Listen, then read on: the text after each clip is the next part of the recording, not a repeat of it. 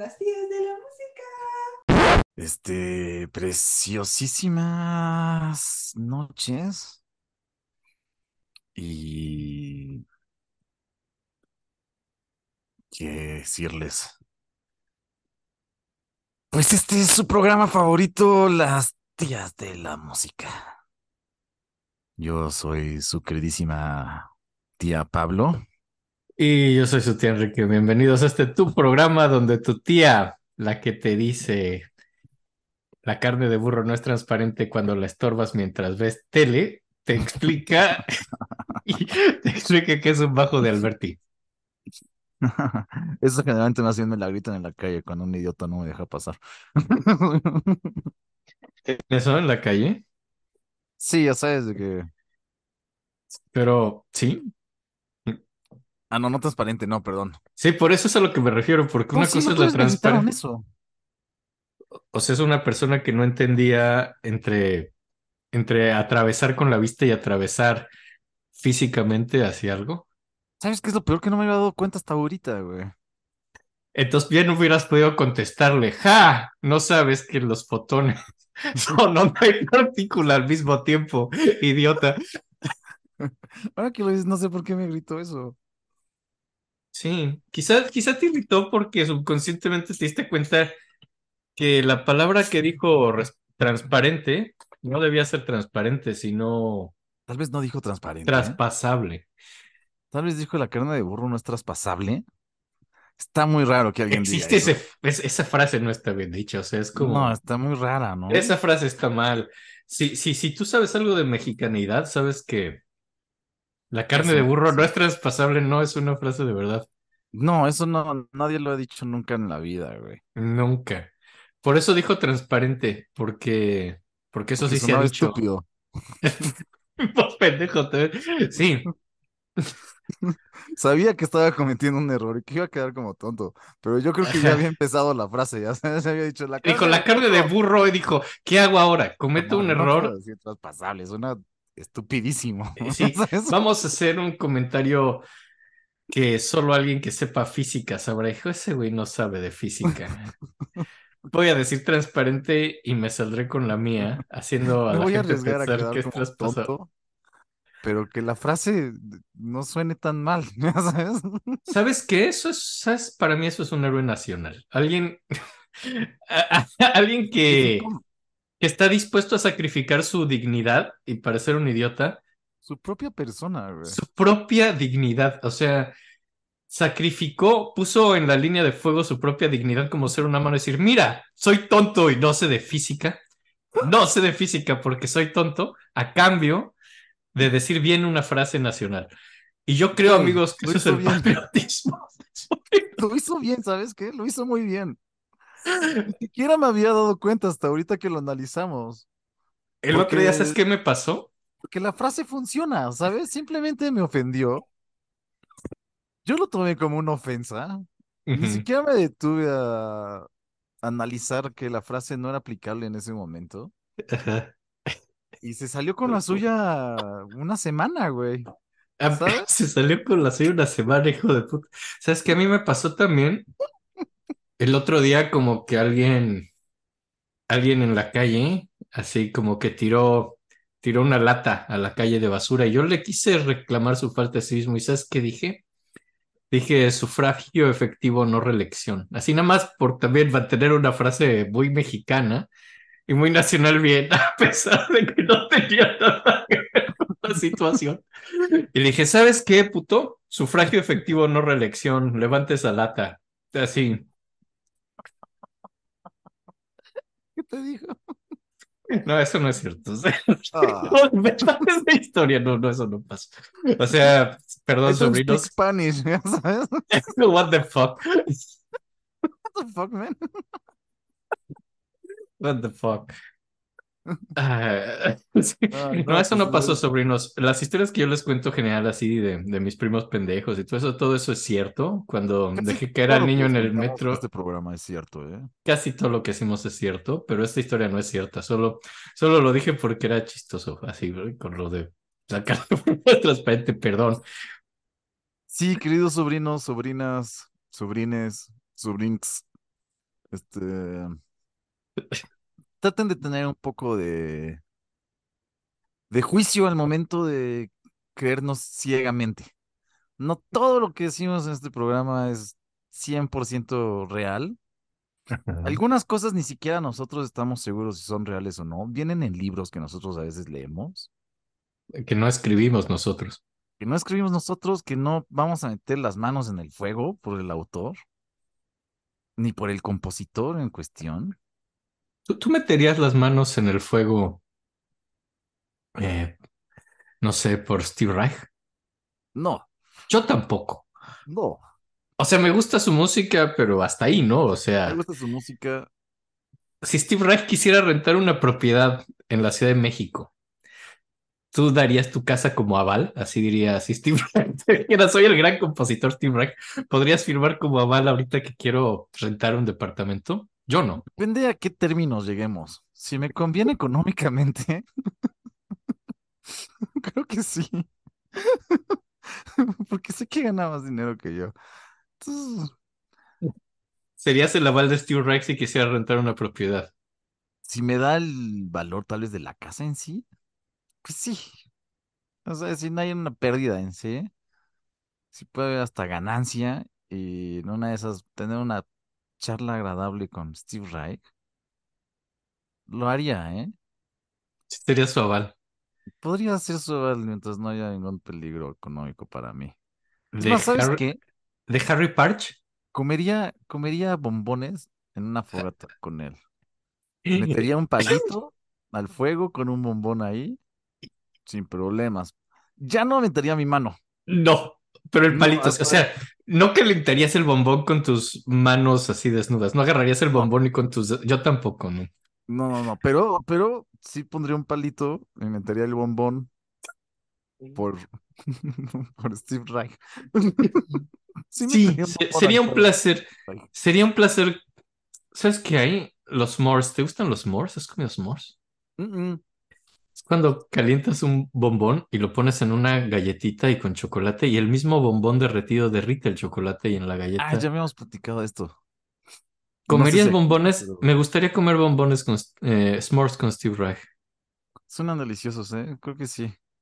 Con Patch, no, definitivamente a Patch Con no. Parch, no. yo no le firmaría una bala a Harry Parch porque, porque no, obviamente. No es ¿Qué- tan qué? confiable económicamente. Claro que no. A ti tampoco le firmaría. Mm, mm. No. A Charles Ives sí. Charles Ives, sí, Sí, definitivamente. claro que sí. Era rico. ¿Y con quién te gustaría ir a un crucero? Mm, yo creo que estaría chido irme de crucero con.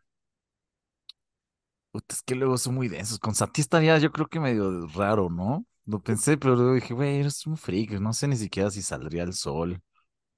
Tal vez no estaría encerrado en su cuarto haciendo cosas raras, ¿no? Ajá. Mm, luego pensé en Debussy, pero no sé. ¿Sabes con quién me encantaría ir de crucero? Me encantaría ir de crucero con George Gershwin. Con Gershwin. Con Gershwin sería un gran crucero. güey. Sería un gran crucero. Sería un gran crucero. Despiertas, pasas la mañana en la alberca tomando martinis. Ajá. ¿Cómo se llamaba el de la Pantera Rosa? Se me fue ahorita el nombre. También me iría con crucero. Mancini. Con Mancini yo creo que también sería encantador. Tendrías que vestirte bien, ¿eh? Para ir a cenar así con Mancini. Definitivamente, seguro sería un crucero bastante elegante. Yo creo que yo usaría mi, mi traje de terciopelo morado, así si fuera a cenar con Mancini. Yo creo que es buena elección. ¿Sabes con quién me encantaría? Con, con este güey, el... Ay, Eh. ¿cómo se llama? Se me fue el nombre. Eh. El mexicano. Un mexicano Ajá, con este güey se me olvidó el nombre, que se murió de- de congelado. frío. Pues, ¿Revueltas? Sí, con revueltas yo creo que sería divertidísimo, güey. ¿Revueltas es material de crucero? Sería una pedota. Tal vez nos corren. ¿A dónde? Estás a la mitad del mar, no te pueden correr. Seguro nos agarran en una lanchita y nos llevan a, a costa. Yo creo O sea que que ya no podemos más. más que crucero a mí me gustaría ir de karaoke con revueltas. También sería divertísimo. creo. Ajá, el Creo que este de fiesta con revueltas va a ser Sí, ¿verdad? noche, güey. Diablos. ¿Qué pedo? ¿Le damos nuestra chamarra ese vagabundo? No lo sé, No, revueltas, no lo sé. así de dale, dale tu chamarra y cuando crees que hayas dado suficiente, da Da un más, poco más. da un poco más, Está así. bien, revueltas, está bien, ya. Ay, sí, Los dos bien enfermos en la mañana. Padre revueltas. Diablos.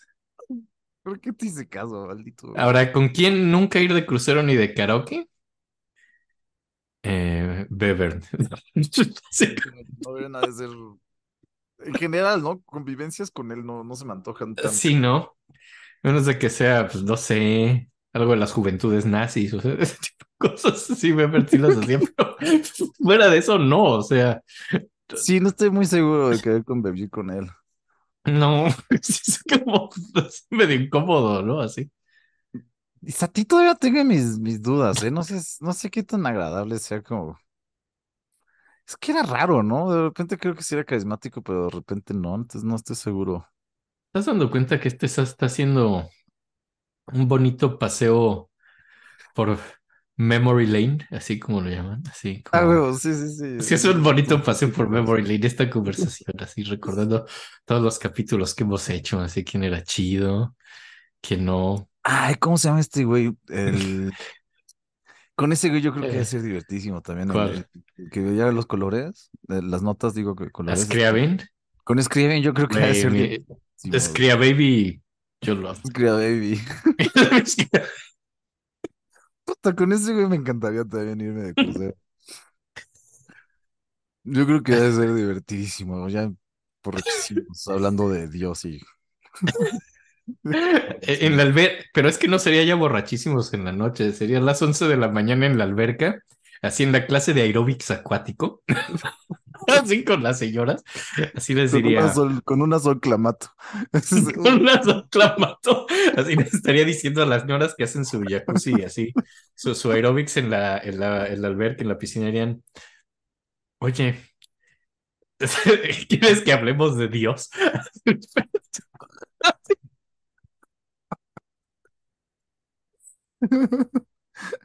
Es que déjalas en paz. Se deja esa pobre mujer así de... ¡Es omnipotente! Déjala en paz.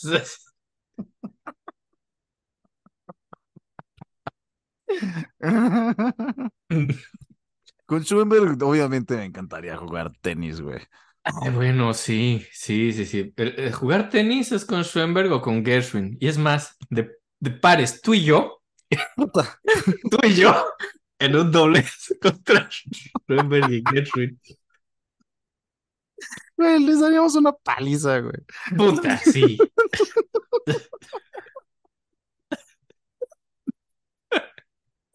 Eso estaría bueno, ¿eh? Eso ¿Sabes estaría jugar tenis? muy mal. Sí. O sea, de niño creo que aprendí. Ajá. Yo creo que ahorita, puta, saldrían volando las pelotas todos lados. No he jugado en años. Y... Pero creo que... no- sé, no sé. Güey, están muertos, obviamente les vamos a ganar. sí, solo porque son cadáveres. Somos Pero cadáveres, güey. Les vamos a dar una paliza.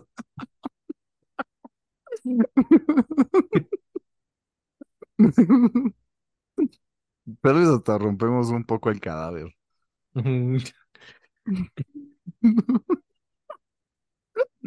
Sería un buen juego, tú y yo contra unos cadáveres, me encanta. creo que deberíamos de jugar contra alguien vivo, así, nada más por, así por. Pero vamos a perder. Nadie dijo que tenía que ser joven. Bueno, eso es cierto. Contra Pachi estaría bueno. Sí, sí, sí. Contra Pachi, no sé, no sé quién poner con él. No sé, no sé. Pero, pero bueno, ha sido, ha sido un muy bonito paseo por Memory Lane. Un bonito Recuerdo. paseo por, el- por, por, por nuestros capítulos. Ajá, así es. Eh, ¿cuál es tu capítulo favorito? Lo que hemos hecho hasta ahora. Este, al de Sati le tengo mucho cariño porque fue el primero, Ajá. Pero el de Ives y el de Scriabin me encantan. El Screven es, es bueno. Creo Es que muy eh, eh, el Screven es fenomenal, sí. También el de quién era, ay, perdón, siempre los confundo, Schumann o Schubert, no me acuerdo, el, el que quería hacer todo este plan que trató de llevar a cabo, que sí se fue en tren y quería meter a su prometida porque se fue con otro güey, ¿te acuerdas? Que se Ah, iba de, de mujer. no, eso es Berlioz. Berlioz, Ah, ese fue Berlioz, sí cierto, Berlioz, Berlioz. Berlioz quería matar a, sí, a esa, a esa mujer. Pues, Güey, qué divertido este Berlioz. El de Berlioz me encantó. Ese fue buen capítulo. Los tuyos, A mí me gustó mucho, me, me gusta mucho el de Scriabin. es un gran capítulo. El de, el de Alma Mahler creo que, que me gustó mucho, aunque lo edité mal y le corté una parte. Pero, pero fuera de eso, el de Alma parece bueno. Sí, el de Alma tiene, E- e- El tiene, de el Alma, güey. el de Alma lo tiene todo, yo creo. Es un gran capítulo. Pero basta, basta, basta. No, no seamos tan autorreferenciales, tan autopromocionales.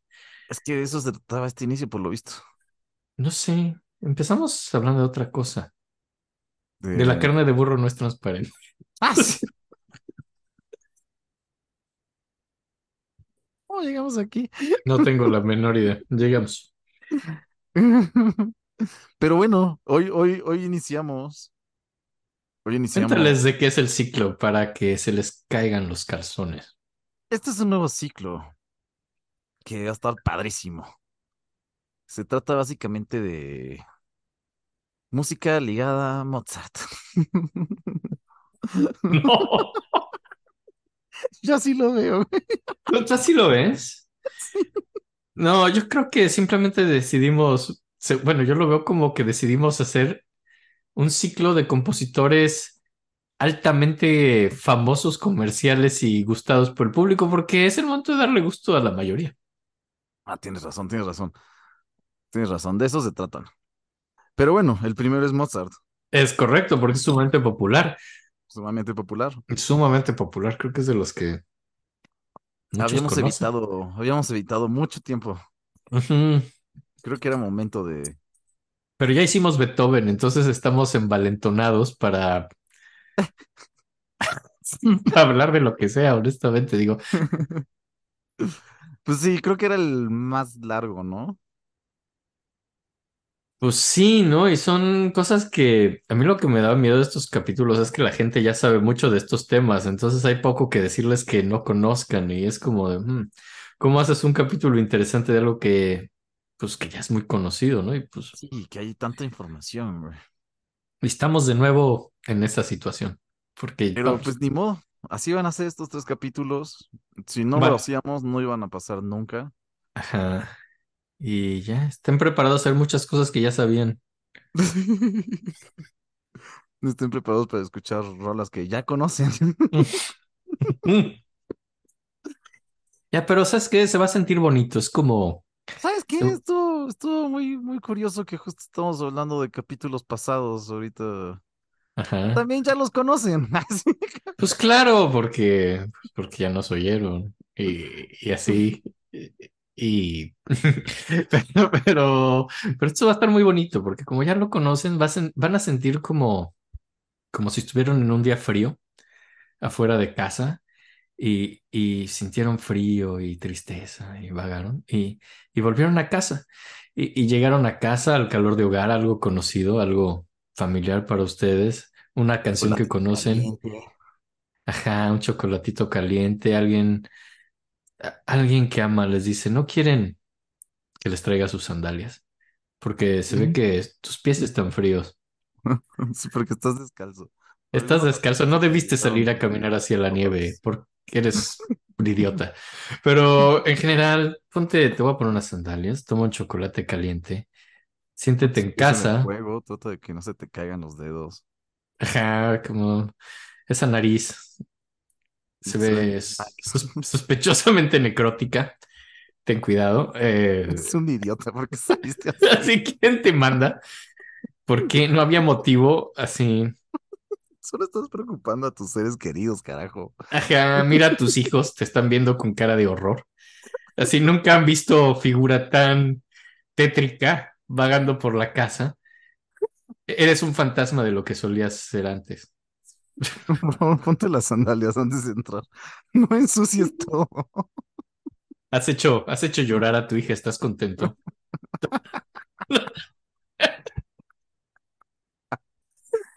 Vamos a escuchar a Mozart, pues. Vamos a platicar de Mozart. Nace el 27 de enero de 1756. Bienvenidos a las tías de la música. Mm. Crece en Salzburgo, en una casa con muchísima música. Eh, mucha- Muchísima. muchísima, porque su papá es Leopold Mozart. Muy similar a Beethoven. Hay que, hay que decir que los intentos del papá de Beethoven por repetir varias cosas fueron, fueron muy acertados. Bueno, sí, porque estaba copiando a Leopold en pocas palabras. Sí. Pero, pero este es el OG, es el de verdad, es el original. Este es el OG. Sí. Y pues Leo- Leopold, pues era un músico bastante talentoso, aunque no famoso. Eh, tocaba varios instrumentos y pues también componía, era compositor en la corte de Salzburgo entre 1721 y 33, ¿no? También Y- era bastante buen maestro, ¿no? Creo que Sí. varios tratados, sí. Sí, tiene unos tratados bastante importantes. De hecho, justo cuando uno de sus tratados más importantes está como en boga es cuando nace Mozart, que tiene un nombre francamente largo mm, y que no vamos a decir porque este capítulo ya duró mucho. No, básicamente se llama, nadie, nadie lo va a recordar, carajo. se llama Johann Cristótomo Wolfgang Teófilos Mozart. Teófilo eh, es de teos, de Dios, y filo de amor, que si lo traduces al latín es Amadeus, o sea, de amar a Dios. O sea, ese nombre particular de Teófilo lo traducen luego Amadeus. Es muy extraño que se llame, que de todos estos nombres, el Wolfgang, pues sí, ese, lo, ese permaneció. Sí, Entonces, este de- es, yo creo que es mi favorito, ¿eh? El Wolfgang, Sí, Wolfgang suena, suena padrísimo. sí. Me encanta Y lo ese, logo, y ese es ¿eh? el, así, ignoran el Johann, ignos- ignoran el Cristótomo, el, el Wolfgang se conserva, y lo más extraño es lo que le pasa a Teófilo. Dices, te llamas Teófilo. Sí, pero entonces te vamos a decir Amadeus. Porque es como lo mismo, pero en otro idioma. Suena más lindo. Ujú. Teófilos no suena mal, pero Amadeus trae poncho. Ajá. Y Por pues alguna entonces, razón, ¿no? Creo que es la... la A de Amadeus. Ajá, como que empieza con A y suena muy grandilocuente. Eh, que sí, lo chistoso es eso, así traducir eso de, de amar a Dios. Sí, sí. Y, y ya pues, se llama de otra manera. Y pues de cariño, en su casa le dicen Wolfgang o Wolfl, así, porque son de... Entonces, como que solo agarraron el Wolfgang y solo le dan nombres de cariño. Y pues tiene una hermana mayor bastante importante en esta historia que se llama Ana María, le llaman Narnl, que pues es cinco años mayor.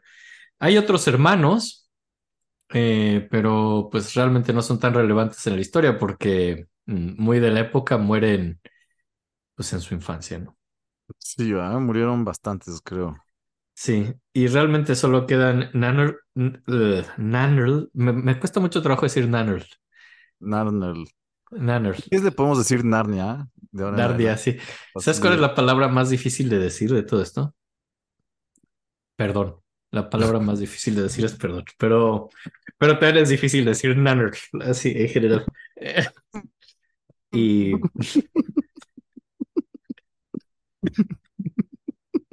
Y Siento que ya habíamos hecho chiste. Debería decir que varias veces. es que es muy difícil decir. Pero también es súper complicado decir Nanner, así, eh, pero bueno. Nanner era, era muy buena. to- Narnia. Narnia era súper buena tocando. Lo que leí es clave, o sea, o sea, que toca muy bien el clave. Eh, clave en esta época eh, puede ser varios instrumentos, desde clavecín, fortepiano, eh, apsicordio, o sea, en general no, no especifican cuál tocaba bien, pero al parecer lo más probable es que tocara un poco de todos. Eh, y Sí, pues, general las teclas, ¿no? exacto, tocaba bien las teclas. Y, y pues como que pues ella era la que empezó a hacer música porque era mayor, pero desde que Mozart tenía tres años, pues también se entrometía en las lecciones de, Narnia y se ponía a tocar el, piano, ¿no? Así pues, de pequeño. Y pues de hecho les parecía sumamente encantador, ¿no? En esta imagen idílica, así de, ¡ay, qué bonito! ¿no? Así ya llega el niño Mozart y, se pone a, a meter pues, las manos hacia la mitad de la clase que le daba a su papá a la hermana. Pero no, no solo es así como algo cute y bonito así que se meta y interrumpa las clases, es, es sumamente talentoso. O sea, desde ustedes como decían, bueno, es muy impresionante que todo esto tiene cierto sentido ¿no? musical. Ajá. Y, y por ejemplo, pues como que a los cuatro le empiezan a tratar de enseñar música y le enseñaba a Leopold a tocar algo y se aprendía un minuet con un trío pues en media hora. ¿no? Verga. Sí está cabrón, ¿no? Sí, sí, sí, sí, sí, estaba muy cabrón ese güey Sí estaba muy cabrón Mozart.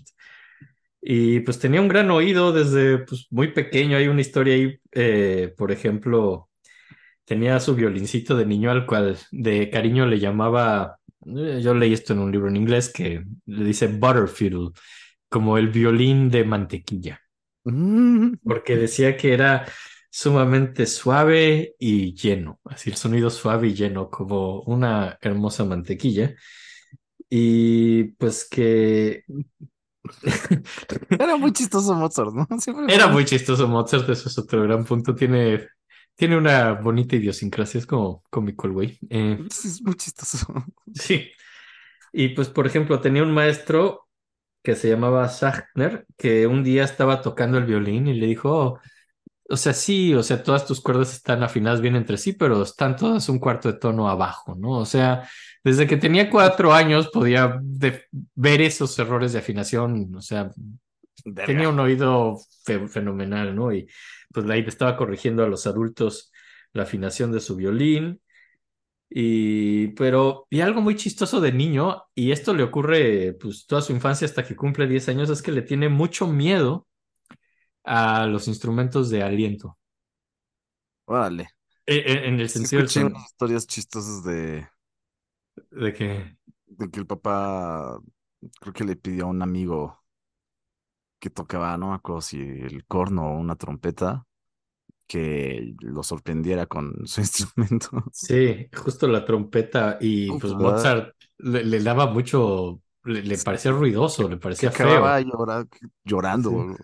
O se desmayó, no me acuerdo, una cosa así que No, le daba pavor, era, era un miedo irracional y decía que era por el tono impuro de, de- de su instrumento. Y pues está, pues sí.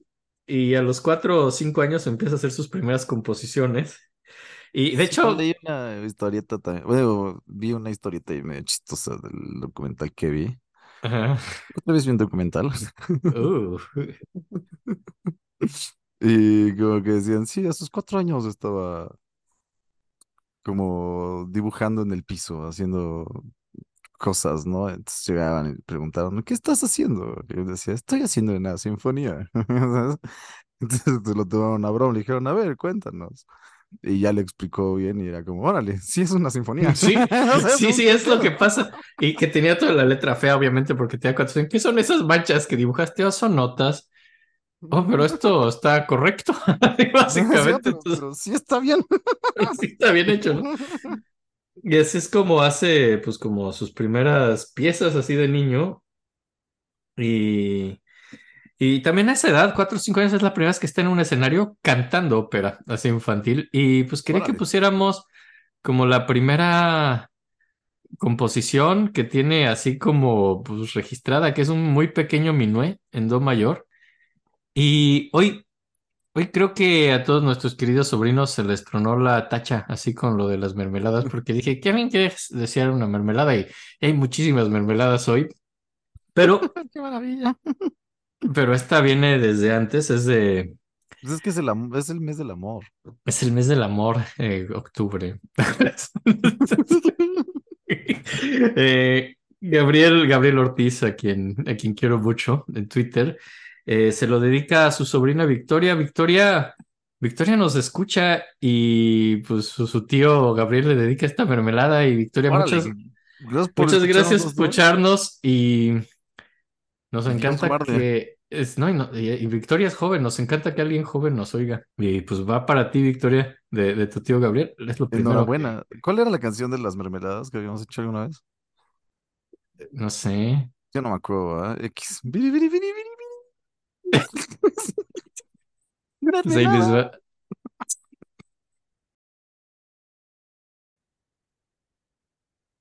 Qué maravilla. Pues está muy cabrón, ¿no? Para un güey que tiene cuatro años. Me sorprende muchísimo que ya suena Mozart, ¿no? Ujú. O sea, como que desde sí, sí, sí, sí. chiquito, todos los que hemos visto que empiezan muy pequeños, cuando son muy pequeños, no suenan a nada, ¿sabes? Suena como música bien hecha. Pero por alguna razón Mozart nunca deja de sonar a Mozart, ¿ya ¿sabes? Desde chiquito suena a Mozart, eso eso es muy buen punto. Y es muy raro, ¿no? ¿Cómo, Ujú. Por qué? No lo sé, güey. Todavía no estoy muy seguro qué es lo que hace que suene a él, pero Pero sí suena muy, muy, es muy limpio ese sonido, muy.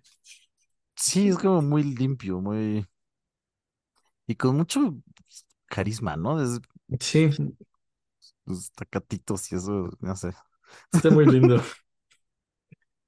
Y pues luego cuando tienes seis años y Narnia 11, eh, los llevan de gira ya porque Leopold dice, bueno, este es el momento de mostrar a estos niños geniales al mundo. Y de hecho Mozart no, no vive muchos años, spoiler alert, pero de, de- de estos pocos años que vive, pasa muchísimos fuera de casa, pasa muchos, muchos, muchos años en gira porque pues, Casi todos, ¿no?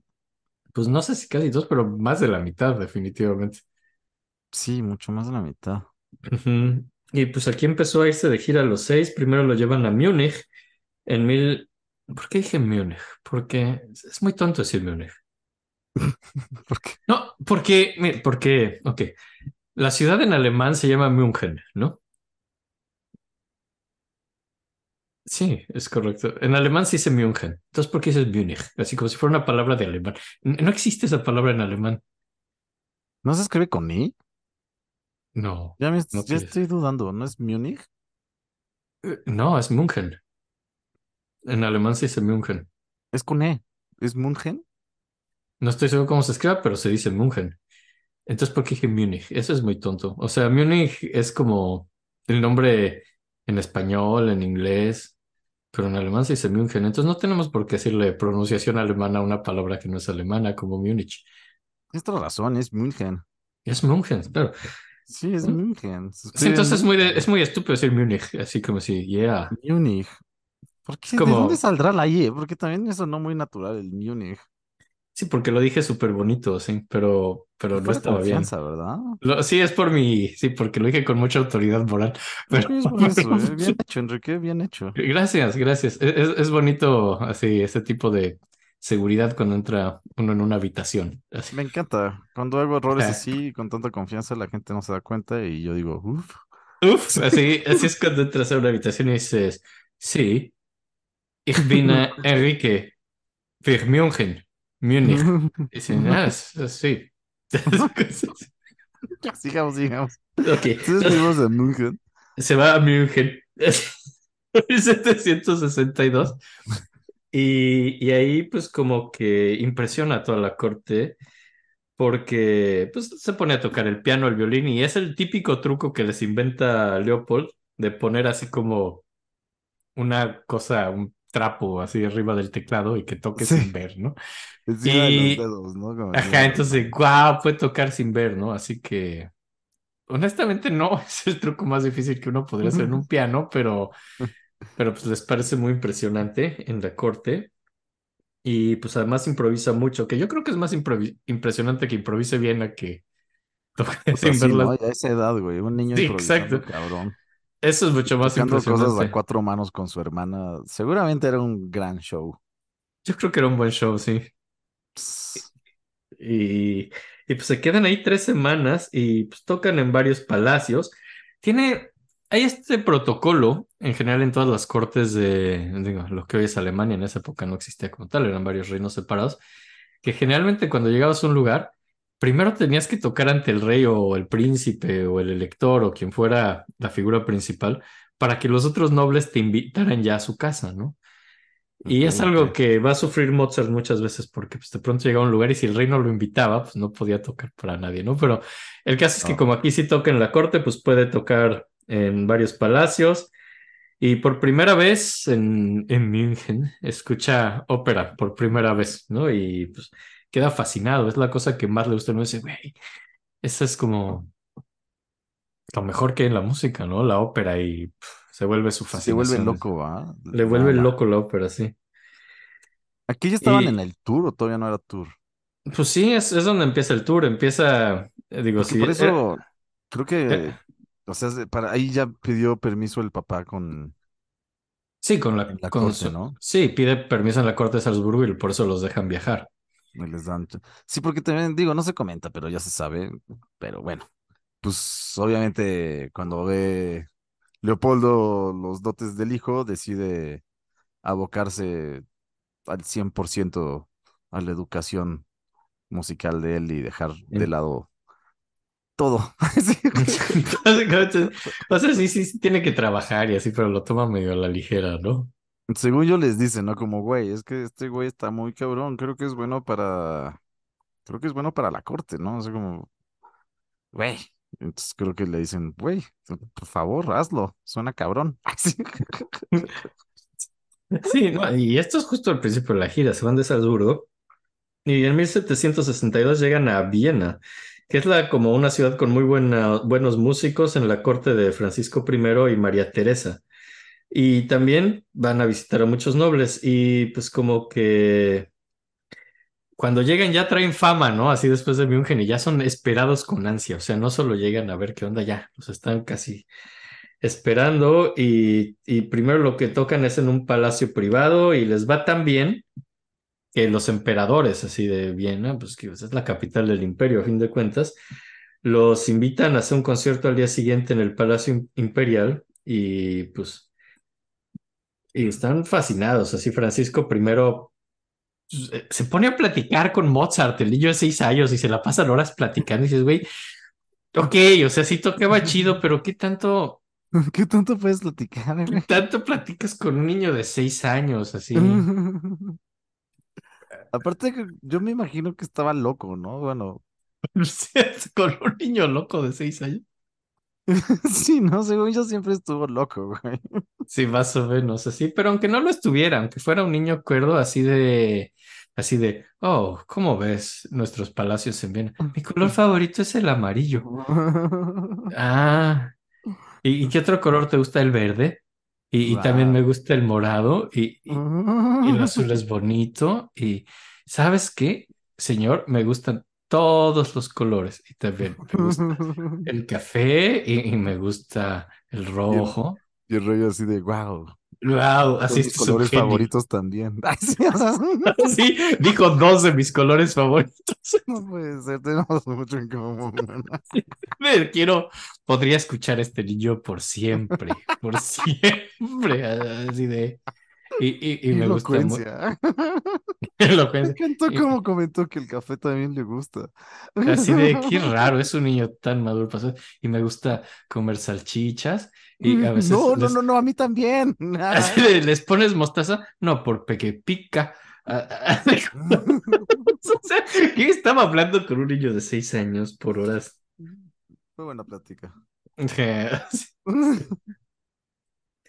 Y también como que eh, el emperador mismo así lo reta a tocar una pieza con un solo dedo. Le dice, a ver, pero a que no puedes con un solo dedo, lo cual me parece un reto medio estúpido, pero bueno, lo reta a eso. Creo que tenemos.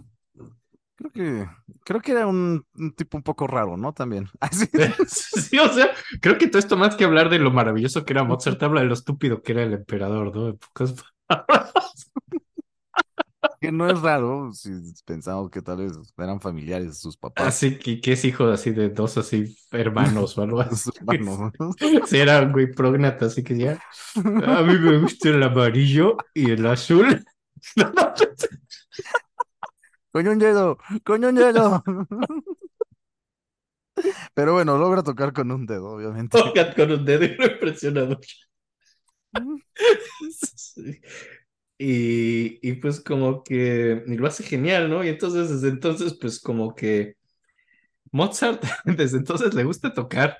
Digo que va contra nuestra teoría de que era un estúpido.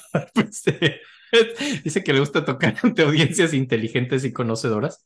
Y siempre, siempre cierta hueva tocar ante tontos, ¿no? En general. Que me parece una bonita manera Sí, era un tipo muy. Yo creo que sí era un tipo muy brillante el Mozart, ¿eh? Así, sí, como para andar desperdiciando su talento en estúpidos, está bien, ¿no? Sí. Yo lo apoyo.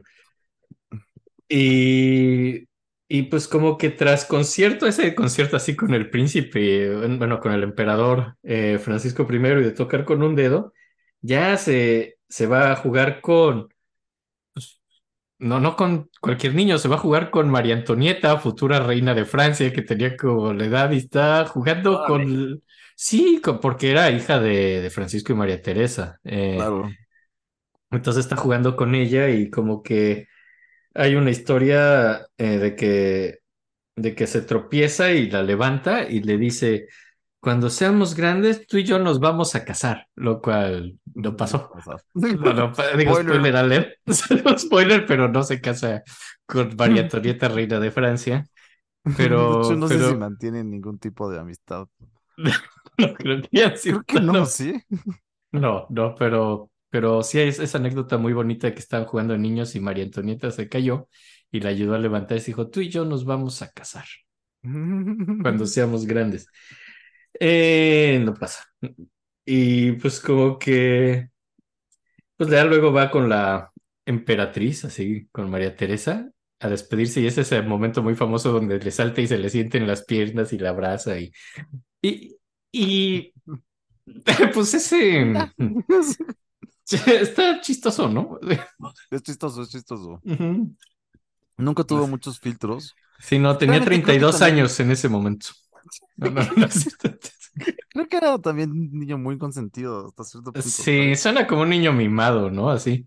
Era un niño mimado según yo y explotado hasta cierto punto. O sea, porque ese niño, lo mismo que le pasó un poco a Beethoven, estuvo básicamente trabajando todo el día. O sea, lo único que hacía era tocar y cuando no estudiaba, ¿no? Me imagino. Y muy poco, no sé la verdad qué tipo de, pues como de entretenimiento o juegos tuviera con su hermana, pero yo creo que la mayor parte del tiempo era clases de su papá y conciertos y, y ya, ¿no? Así como Pues sí, aunque. un trabajador desde bebé. Digo que le gustaba, ¿no? Sí le gustaba. Sí, no, se ve que lo disfruta mucho. Digo, en su tiempo le encantaba componer y todo esto. Y, y suena honestamente que se estaba divirtiendo en esta gira. Sí, me quedan mis dudas también. Digo, en este tiempo seguro era horrible viajar y creo que viajaron muchísimos kilómetros, ¿no? O sea, creo que fueron meses. No, viajaban mucho y muchos conciertos. Aquí en Viena se siguieron tocando conciertos y viajan y.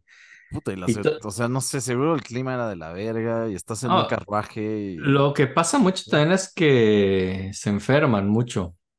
No sé qué tan, tan salubre sea todo lo que estaba ocurriendo, pero son bastante enfermizos los dos niños, ¿no? Se enfermaban a cada rato seriamente, o sea, ni siquiera eran como así un catarro, o sea, se enfermaban gravemente Pues es que y tiene toda la coherencia, ¿no? Estás en un pinche carruaje entre la nieve y sí, culeros y...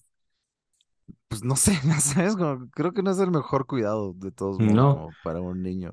De hecho, ese es donde se acaba la carrera de Mozart de Viena en esta época, porque van así como así, se enferma, se... Y la- los- las modas en Viena cambiaban tan rápido que se enfermó dos semanas y en dos semanas ya se habían, lo habían olvidado, ¿no? Entonces ya como que perdieron el, el ímpetu de esta primera gira y se regresaron a, a Salzburgo, pero tenían cierta invitación. Después de este viaje a Viena había una invitación de para luego ir a Versalles. Y, y después en 1763, de hecho, se van a esta gira larguísima de tres años y medio. O sea, se van tres años y medio. Mira lo. Mira lo que era así la falta de disciplina de las escuelas. Así de, así de- ya quisiera hoy que alguien se lleve a su hijo así por tres años y medio, así. Pues el llevarlo a la papá era escuela. el, era el maestro, ¿no? El papá básicamente, ¿no? Básicamente, sí. No creo que hayan ido a una escuela fija. No, no, no, no, no, no puedes hacer eso si estás de gira todo, No, todo los días. no. Sí, no, él Y, era el maestro de siempre. ajá, y se lo lleva el primer, el primer día que van a esta gira de tres años y medio, se les rompe una rueda del carraje en Wassenburg, donde hay una iglesia, y pues ahí es donde le enseña el papá a tocar el órgano, le enseña cómo usar los pedales y eso, porque se rompió la rueda el primer día de la gira, y pues aprende un poco de órgano y viaja por Alemania Va a München, a Mannheim, a Heidelberg, a Frankfurt, y Leopold le hace pues como que publicidad, lo que aprendes hacía antes de que lleguen a un lugar, así publicar anuncios en los periódicos y, y pues llegan a Holanda y llegan a París también hasta el 63 y quería aquí como leer un, eh, un texto así de, de, de todas estas giras. A ver, ahí les va. Este texto es básicamente lo que ponía Leopold en los periódicos cuando iba a llegar a, a una ciudad. Decía, la más grandiosa maravilla en toda Alemania. Imagínense si una niña de 11 años pudiera tocar las sonatas y conciertos más difíciles con una ejecución distintiva, con una increíble facilidad y con el más grande gusto. No, y eso, eso sería suficiente para sorprender a muchas personas. Pero estamos a punto de ser transportados al más enorme mundo de sorpresas cuando un niño de 6 años, sentado en un clavecín, escúchenlo, no solo toca las mismas sonatas, tríos y conciertos maravillosamente, no solo como un niño, pero sino escúchenlo improvisar desde su mente, por horas y horas. Y y leer a primera vista y acompañar sinfonías, arias, recitativos y conciertos. Entonces, pues bueno, esa era como Vale. la publicidad así, o sea, sí lo, sí lo hacían como, pues como freak de feria, ¿no? Un poco. Pues sí, pues es que sí estaba muy cabrón, ¿no? Sí, De hecho, no sé si todavía no, pero, pero también vi como que la opción, o sea, tenían dudas de que fuera real. Sí, Entonces, sí, sí, sí, sí. no Bueno, aquí todavía no, eso es un poco después, Es más pero adelante, ah, ok, ok, ok. Sigamos, no, porque es muy sorprendente. Sí, pues sí, es un niño, güey. Y pues en París así hace un concierto ante pues, gente rica, pero los nobles no lo invitaban a la casa por esto que habíamos platicado de la etiqueta y mientras el rey de Francia no lo invitara, los nobles no lo iban a hacer, entonces es medio frustrante este periodo en Francia. Creo que tuvo muy mala suerte siempre con los reyes y con la gente de... Pues al principio, digo, luego al final sí, digo. Y entonces lo que hace Leopold es irse a Versalles, hacia donde vivía el rey. Así, aunque no lo habían invitado a tocar en Versalles, se van como a pasar sus días ahí, así en Versalles, así hasta que los inviten. Y finalmente en el año nuevo Luis XV los invita y toca el órgano en la corte y con esto ya, pues ya, logra que lo inviten a casas de muchos nobles y ganar dinero y Imagino a Leopoldo así de... Man, llevándole cartas todos los días, ya sabes, al palacio. Oiga, nada más vengo a traerle esta carta sobre... Para avisarle que estamos aquí por si nos quiere invitar. sí, miren, por si cualquier cosa, aquí andamos. Aquí andamos, aquí Aquí andamos, lo andamos, no, no, no necesité. tengo compromisos. Todos los días te libre, todos los días me lo imagino volviendo. No les dijo nada de casualidad. Y, y ahí por primera vez en Verses Música publican la música de Mozart a sus siete años, ¿no? O sea, ya, sí. Así que son unas cuatro sonatas de violín y piano y se quedan hasta abril. Y después de abril se van a Londres, donde se quedan 15 meses. O sea, se quedan un Puta, ¿cómo ratote. llegan a Londres en, en carroza, güey? Qué locura. No, bueno, usaron un barco porque pues, ya sabes lo de lo del mar. ¿Pero qué? es? ¿Habrán? Pero, puta, no sé, ya sabes como... Es larguísimo. Ya sabes irte en carroza hasta el mar y después el barco y ver dónde dejas la carroza con pues, todas tus pertenencias. No sé No si sé, subieron la carroza al barco. ¿Tú crees que lo hayan subido al barco o lo No dejaron amarrado? Al caballo así de ahorita volvemos, así Tú 15 meses. Pues lo tienes que dejar como con alguien, ¿no? No sé, Sí, espero, porque pues, sí, y... sí, porque si no se muere, o sea, si solo lo amarras así en lo que regresas, o sea, si no está bien, o sea, eso no es justo. Y no sé qué cuántas cosas puedes meter al barco, güey, o cuánto convenga, porque yo me imagino que llevas de que platos, güey, mantel, o sea, yo creo que Es es un que viaje donde llevas yo no todo, creo que llevaran manteles, o sea, platos a lo mejor sí. Güey, claro, llevas un mantel, es una familia para comer en el pasto, güey. Ya sabes, ¿Crees que llevaban comer, así güey. cosas decentes así de casa? Así que, Pues yo me ¿crees, imagino que Leopoldo era medio mamón, güey. crees que tenían mantel? ¿Qué Creo más? que se daba lujos que no tenía. Güey. Me da la impresión, la neta no lo sé, es una idea, güey. Así seguro llevaba servilleteros, así por si había servilletas. Así, así los, así de, No tome vamos a su, perder la etiqueta porque estemos de viaje. así, así no por estar de viaje, dejaré de usar mis servilleteros y traigo ¿Cuál servilletero vamos a usar hoy, señor amo? así un juego. Si llevaba así de, ¿quiere los de nácar o los de marfil, señor Leopoldo? Que también, güey, se le ay, da ya muy me dio poco qué dolor. agradecimiento al sirviente que se llevó Leopoldo, pero puta, yo creo que era que el güey que más hacía manejar el carruaje, seguramente los mantenía seguros, yo creo que ponía la mesa. O sea, yo creo que ese güey hacía un trabajo exhaustivo. Au, me duele mucho el hipo. Y, au, puta madre. Perdón, Continuemos, esta conversación se ve que te da hipo.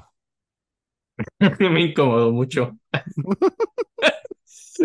Au. Ay, espérate, voy a tener que hacer esto. Recording in progress. Y pues ya en Londres está, pues, está Johann Christian Bach eh, y que es el músico de la reina en esa época y pues como que oye, pues llega a Mozart y escucha mucha música italiana, que es lo que les gustaba en la corte, bueno, en general en, en Londres desde años antes con Händel Medio y era la moda, ¿no? Digo, estaba la ópera que sí, el- la, pues, o sea, era el italiano era como el lenguaje, según yo, medio. no, sí, y, y también eso es de Händel y de aquí es donde tenía un castrato que se llama Manzuoli, o sea, es la época de los castrati en italianos en, Londres y pues pues como que está muy contento ahí y pues muy pronto lo invitan. Esto de que tenían que invitar a los reyes muy, muy rápido en Londres, eh, Jorge III y la reina Charlotte lo invitan a, a la corte a tocar y pues de niño toca Bach, toca Händel, es lo que le gustaba pues, mucho a los ingleses, lo de Händel, toca a primera vista. La reina quiso cantar algo, entonces la acompañó en el piano, así como para que cantara. Y pues es allá donde conoce a Johann Christian Bach en la, en la corte corte. de... Sí, en la corte, quien es de hecho una de sus principales influencias. Eh, y pues aquí es donde hace como unos conciertos públicos con Narnia, ¿no? Y hace pues mucha música y también visita, eh, pues, ay Dios, que es que... Oye, Ah, pero ah, no sí, toma clases ni nada, ¿verdad? Con, con Bach. Mm, formales no, pero sí le enseña mucho. Sí Ah, le sí. enseña, Yo, sí, yo sí me sí. quedaba con la duda de si era real o, o Sí, según yo sí, mitos. mm, según yo sí le enseña mucho de, del estilo italiano, así que era tan importante en esa época.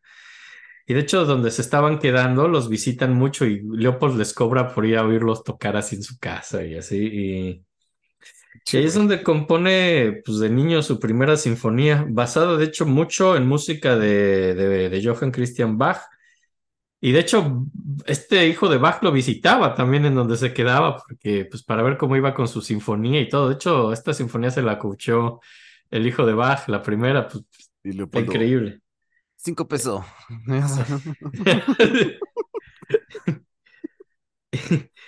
Son cinco Y pesos. sí, para que pase. Y, y ya es la siguiente rola que quería poner, esta sinfonía, que me parece muy extraña porque es un Mozart, pero con un lenguaje medio onda Johann Christian Bach, así galantoso, raro. Y evidentemente es otra mermelada que Greta se la quiere eh, dedicar a su crush, Omarcito. Oh my gosh. Sí.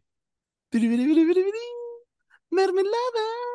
eh, de Greta para Omarcito, primera sinfonía de Mozart. Eh, ahí les va. Pues esta sí no suena tanto a Mozart, ¿no? ¿No crees que suena más genérico? Bueno, pues porque tiene mucho de Johann Christian Bach. Sí, como que esta sí no hubiera adivinado nada más mínimo. Es, digo, ya es la primera, o sea, tampoco es como que lleve tan elaborado ya su, su, eh, su estilo sinfónico, ¿no? Sí, ya, o sea, no sé, ya sabes, como, no sé si me estoy convenciendo de que sí suena o no. Ya sabes, como que dije, esto sí suena a Mozart, pero dije, no mames, no sé. Ay, sí.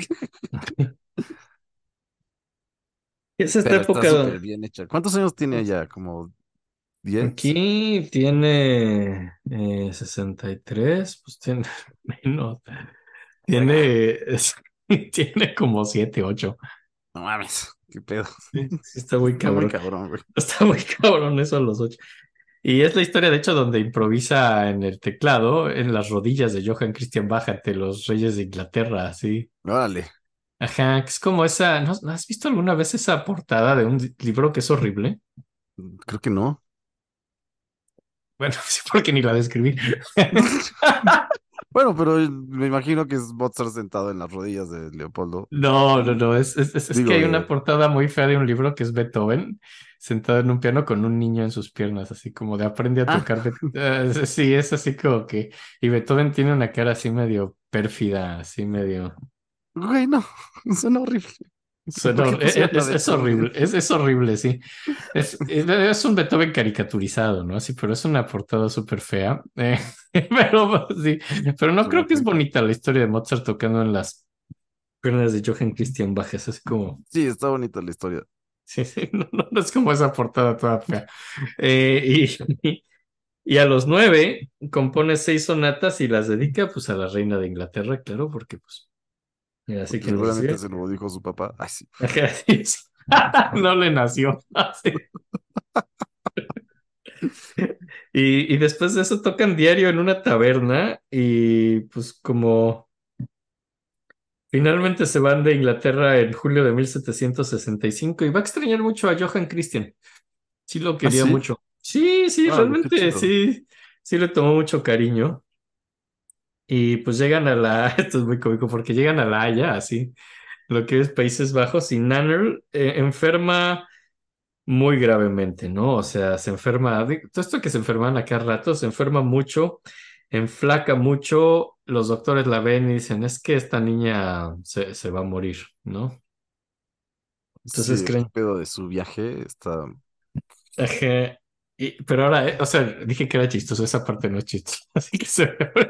lo chistoso es que está delirando incluso, o sea, eso tampoco es chistoso, pero, pero, o sea, Típico tías de la música. Típico.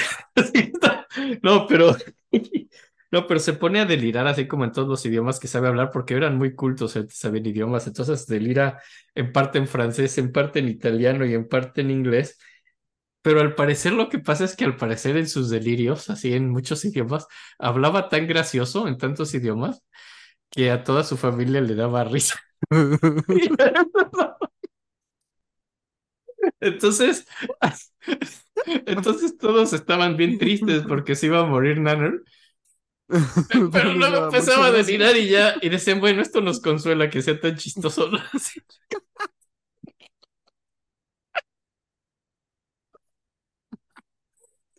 Me encanta, güey.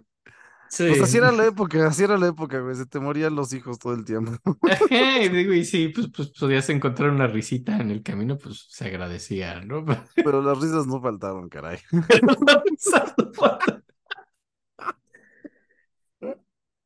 Y, y pues eso alegra a Mozart un poco sus delirios chistosos.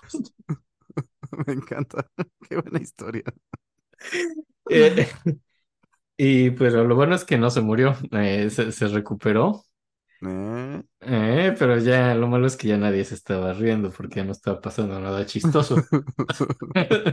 Pero, pero, pero sí es bueno que se haya recuperado. Y luego como que... Ay, que pues, ah, y lo- no, lo malo es que, lo, lo que esta enfermedad que le dio luego contagia a Mozart y luego Mozart es el que casi se muere, pero, pero al parecer no, no alucinó nada chistoso ni nada, o sea, no, no, no. Uh, es toda la familia así este es el peor delirio que he visto en mi vida, así todo en alemán. así. Ya muérete.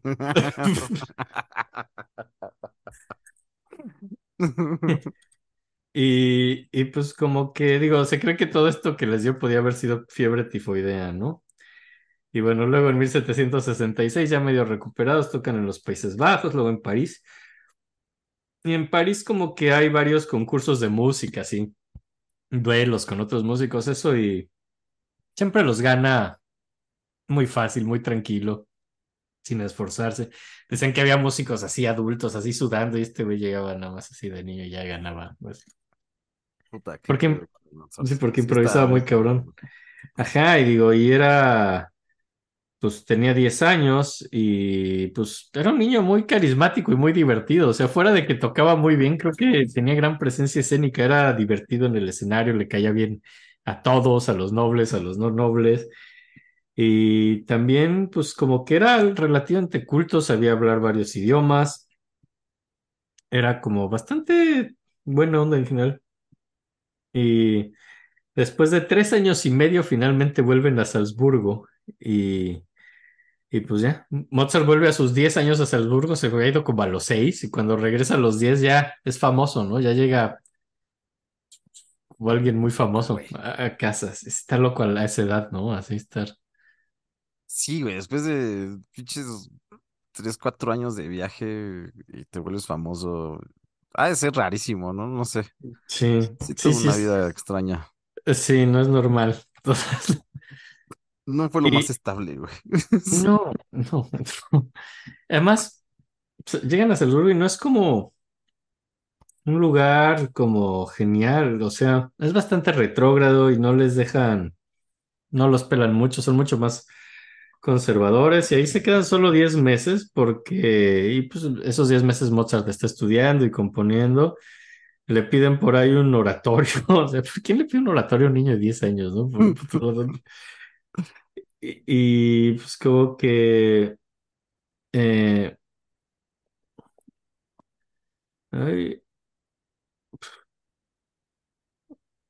wow, ahora sí no sé qué escribir.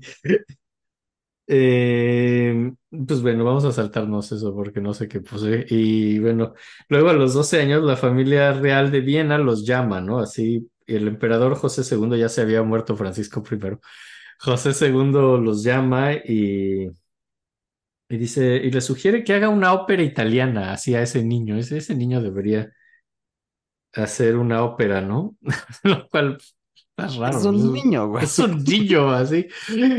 Y dice sí, y le dan como el libreto de la finta semplice, que significa como eh, la mentira, finta es como una farsa, así como algo falso, la, como la farsa simple, que, y pues como que, eh,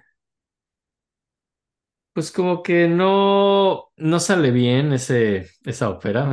Pues digo, yo creo que principalmente porque era un niño de 10 Tenía años, 10 pero años. Pero, pero como que ponen muchas excusas, ¿no? Dicen que tenía, eh, pues como que envidias y así, es lo que decías que hay una acusación. Dicen, ay, güey, él no la compuso, o sea, no mames, ese niño no puede componer, no, pero es un niño, ¿no? Y, y lo cual calla, haciendo así como que la gente que lo acusaba dice, bueno, a ver, díganme así instrumentos, y dicen instrumentos y escribe un aria así inmediatamente frente a toda la gente. Güey, o sea, sí puede escribir un aria así nomás. Ni yo puedo hacer eso, güey. O sea, así de rápido, está cabrón, ¿no? Y pero el problema es que siguen muchas intrigas, así de, güey, no, esto no está bien, así le cancelan el estreno finalmente Y pues ya, o sea, le cancelaron el estreno de la Finta Semplice, no se estrenó. Y en, y en Viena, pues como que ya que están ahí, Mozart es, eh, Leopold Mozart es el que empieza a hacer como la lista, la compilación de piezas de Mozart, ¿no? Que para estas alturas eran unas 80. Ya había como unas 80, de las que sobreviven unas 50 Verga. que incluye sus seis principales, seis primeras sinfonías, 13 arias italianas, un Stabat Mater y a estas alturas ya tenía 13 años, o sea, para sus 13 Wow. años ya tenía 80 piezas y finalmente, ópera, güey. sí, y finalmente se estrena en 1769 en Salzburgo de forma sumamente exitosa y se quedan ahí el resto del año y quería que pusiéramos un poquito de la Finta Semplice. Por La favor. eh. primera ópera que hizo, que es una mermelada también, obviamente. No. Eh, digo que hay muchas hoy. Que la queridísima, la queridísima Química Lau me dijo, Ah, dedica la tercera mermelada y se la dedica, eh, escribió GMT más uno. Eh, ¿Qué más temas uno? GMT Aquí más te uno. dejamos una hermosísima mermelada. ¿se- ¿Será lo de el meridiano de Greenwich? Así, Greenwich Meridian Time más uno. O sea, es como el horario. ¿Qué, qué es, qué es el meridiano de Greenwich más uno? El horario de Francia, de España. No sé, yo pensé que se lo había dedicado a una cuenta que tenía ese nombre. Eh, espero, sí, sí, no creo que se lo haya dedicado a un uso horario. Estaría padre que sí fuera un uso horario, ¿eh? Puede ser. Pues Bueno, bueno, seas lo que sea, lo que sea que sea 100% de la química lab a GMT más uno. Ahí les va lo de la Fenta Semplice. Muy bonita, muy bonita, ¿eh? Mm, Está linda, digo. No es definitivamente su mejor ópera ni nada, pero me parece muy impresionante para un niño de 13 años. Es muy impresionante. Ujú. Pichi chamaco. Pinche chavo. Eso es algo ya que dices como a cierta edad, ¿no? Así de tu vida. Sí, pichi chamaco. Ay, Sigamos, sigamos. sigamos, eh, pues es esta ópera. eh, y pues ya después de, de este gran estreno muy exitoso, a fin de cuentas, eh, se va y pasaron unos meses en Salzburgo.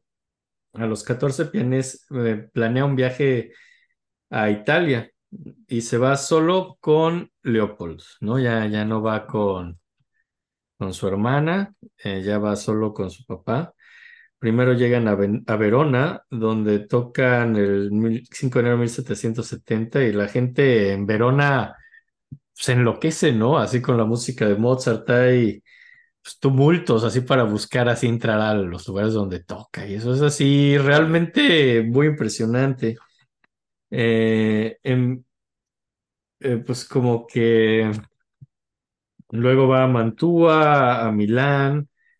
eh, básicamente le encanta, le encantó el carnaval. eh, le encantó el carnaval porque decía que la gente tenía máscaras y era una extraordinaria excusa para no aprenderse el nombre de las personas que iba conociendo, así cuando le decían cómo se llamaban, le gustaba que tuvieran máscaras porque era una buena excusa para no saberse el nombre de nadie.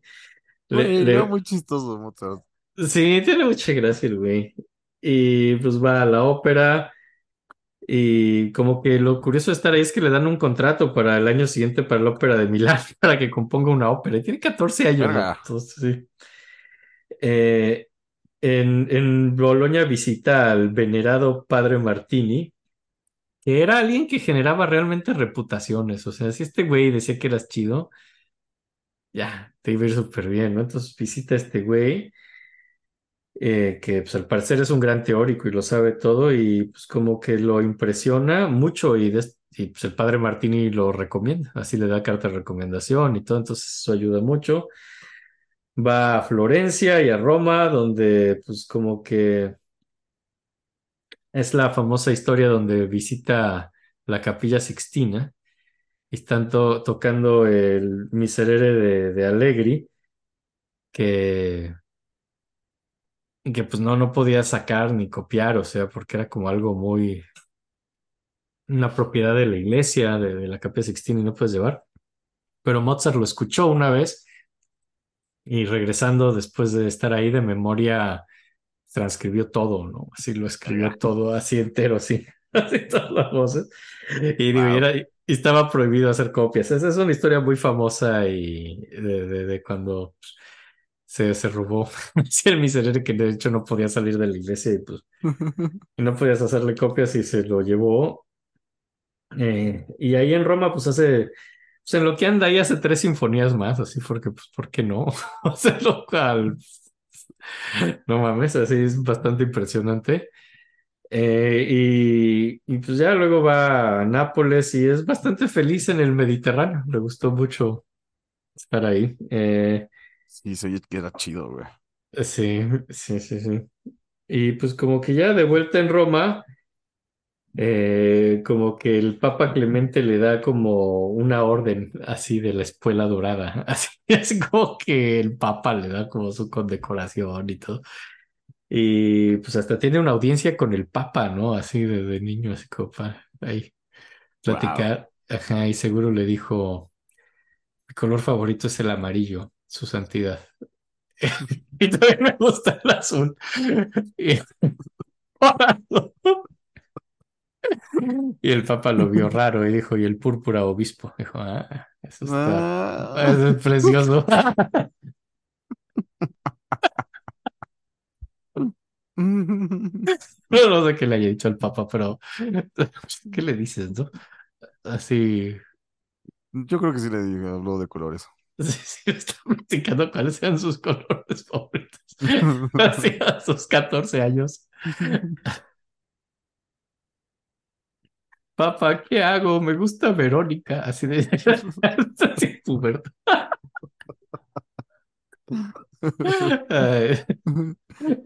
Tú no tienes chica, ¿va?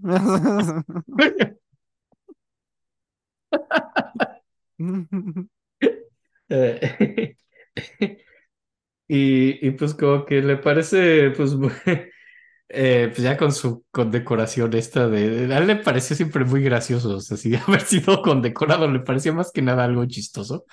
Y lo que me parece una gran reacción a una condecoración. Eh, y pues ya llegando a Bolonia le da la pubertad, lo cual pues, es muy chis- muy triste porque se acabó su, can- eh, su carrera de cantante infantil, ¿no? Así.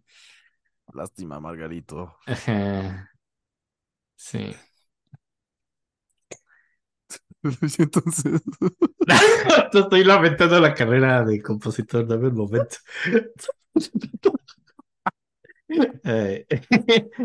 Entonces vuelve a Milán para acabar la ópera esta que le habían encargado de Milán, la cual, por cierto, digo, decir acabar la ópera es medio un pleonasmo porque de hecho ni la había empezado, entonces pues, como que trabaja muy rápido y cada que iba a ser una ópera había intrigas, así de es que ese niño no la compuso y todo este tipo. Y, y pues estrena, pero sí la estrena, se llama Mitridante Re di Ponto y pues de hecho incluso él la dirige así desde el clave, ¿no? Órale. Uh, Sí, sí, sí, sí, es un enorme éxito y pues en Milán felices con su ópera y le comisionan otra ópera y música para, para la boda de Fernando, el hijo de María Teresa, ¿no? Y Wow. Después de esto, o sea, te digo, pasa mucho tiempo fuera, vuelve brevemente a casa a Salzburgo pero solo está un ratillo ahí y se regresa a Milán y, y otra ópera muy exitosa, Ascanio in Alba, porque le pidieron otra ópera más. Y en Milán, pues como que Leopold busca un puesto permanente para Mozart en la corte, se ve que ya pues, tiene su fama y todo esto, y dice, oigan, le quiere conseguir un puesto permanente, pero Fernando, mm, en la corte de Fernando, pero María Teresa es la que lo rehúsa, ¿no? Dice que No, no era fan, María Teresa. Decía que, que los Mozart era gente que siempre iba vagando así de ciudad en ciudad y mendigando dinero. O sea, pues, pues, pues porque Sí, sí es lo que hacían. Básicamente, o sea, pero no es que mendigaran, es que daban conciertos y pues, cobraban, ¿no? Así. lo que se Pero llama oficio. se llama trabajar, así, que se llama señora. trabajo. Trabajan. que es lo que hacemos muchos, sí, señora. Sí, señora. No todos tenemos chingo de dinero. Sí, señora, algunos tenemos así que pararnos temprano, ¿sí? Sí, Che, doña, güey. sí. Mendigan dinero con su música. Sí. Pero por eso no los contratan. Y en Estaban 1700, buscando trabajo. Güey, no voy a dar trabajo a alguien que está trabajando. Así No de tiene trabajo. así, trabajo. ¿Quieres trabajo de sí? ¡Ja! ¿De jaque? Así, ¡ja! Es pues, lo que hacemos. ¿no? Entonces, no, no. ¡No! Sí, ok. Entonces le, le- le niegan el trabajo. Y También 1700 medio, medio decían en este programa que, que le tachaban al, a este güey de como que no le gustaban las cosas nuevas y era medio Anticuado. más anticuadón, lo cual después se ve que no, más bien, creo que sí era más bien un problema personal con, con los Mozart. Sí, tenía un problema personal con los Mozart, esta mujer. Y, y en 1772, pues muere el arzobispo de Salzburgo. Esto, esto es importante porque su- sube un nuevo arzobispo que se llama Coloredo, que es un señor bastante creído y, y odiado en general por todos, pero, eh, pero bueno, es algo que pasa y vamos a platicar más de Coloredo. Y pues va a Milán para su siguiente para su siguiente ópera. En esta época en Italia, como que es cuando en el libro de la vida sexual de los grandes compositores empecé a ver cosas chistosas porque dice que, que cuenta una historia donde al parecer estaba un día desnudo boca abajo y varias mujeres lo golpeaban con un cepillo en Italia. Y, y le encanta contar esa anécdota. Dice, les voy a contar la mejor anécdota. Y yo digo, a ver qué. Pues una vez estaba en Italia, ajá, y estaba boca abajo, ajá, y había como varias mujeres. ¿Cuántas? No, no sé, güey, varias. Ok. Y, y- tenían un cepillo, ajá, ¿y qué hacen? ¿Se peinaban? No, no, no, no, no se peinaban. Entonces, ¿para qué tenían un cepillo? Estoy contando una historia. Eh, bueno, ¿qué hacían con el cepillo? Me pegaban con el cepillo. Ok. Y, y, y luego, pues, pues nada. lo de Así- de la película. Y me pegaban. Sí, pero, pero luego que te pegaban, ¿qué? Ah, no, no, no, no, no, ahí acaba la historia. Me pegaban. Esa es la historia, me pegaban con un cepillo. Ok. ¿Qué? ¿Estás bien? Sabes. ¿Y te dolió? Ese no es el punto. Y, y pues como que, pues después tiene esta onda eh, que, ay Dios, que... Ah, mm. No, que, que pues ya estando en, en- tiene otras ondas así como en Múnich, así también en estas épocas, con una mujer que se llama Dana Keiserin, que es una cantante hija de un cocinero, ¿no? Y extrañamente después de juntarse con tanta realeza le daba mucha vergüenza eh, que, que pues como que su novia así de la época fuera la hija de un cocinero, le parecía muy, pues, muy Muy poco cortés. muy poco cortés, muy, muy, muy, muy de muy poco rango, ¿no? Y, y como que, pues es, es raro porque, eh, porque en Salzburgo ella tam- eh, tuvo otra onda con una hija de un panadero, o sea, no de un cocinero, pero un panadero, y ahí al parecer no le dio vergüenza, ¿no? Pretextos, güey. Pretexto, y todos se enteraron y a Mozart le daba pues pena, ¿no? Eso de, le daba vergüenza hacer, estar con la hija de, de, de un cocinero y, y pues como que la niega del todo y ella pues se le rompe el corazón y acaba en un convento. Órale. Sí, es una historia muy triste de Donna Kaiserling. Es poco también exagerada, ¿no? Pues sí, ¿no? O sea, de pues, un- Ah, bueno, no sé, tal vez ya tenía una inclinación hacia el convento. o, o hacia Mozart, no sé. Está, está, está exagerada, ¿eh? De todos modos, yo creo que ¿Tú crees que es exagerado? Pero bueno, uno toma decisiones siempre Uno toma, sí, a veces no son las correctas y... Y bueno, Dios está ahí para todos, ¿eh? Ay, ey, este,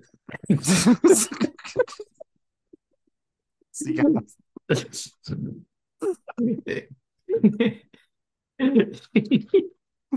Y, y a, a los 17 pues ya está menos feliz, o sea, ya va creciendo y llega a cumplir 17 y pues, es una muy mala edad. De hecho, le va muy mal este par de años porque pues, a los 17 pues ya no es un niño prodigio, es, un güey. Simplemente es un músico de una edad normal, ¿no? Y pues no está padre dejar de ser niño prodigio y es sumamente pobre. Eh, y pues necesitaba un puesto fijo, ¿no? Y pues como que no, no está bien en su vida. Hay, hay cosas que nunca aprendió de niño ni de joven que a lo mejor hubieran funcionado, como pues funcionar en la realidad, en la vida. Y pues como que hacía enemigos a cada rato, hablaba sin filtro, la gente se ofendía, se enojaban, le cerraban puertas.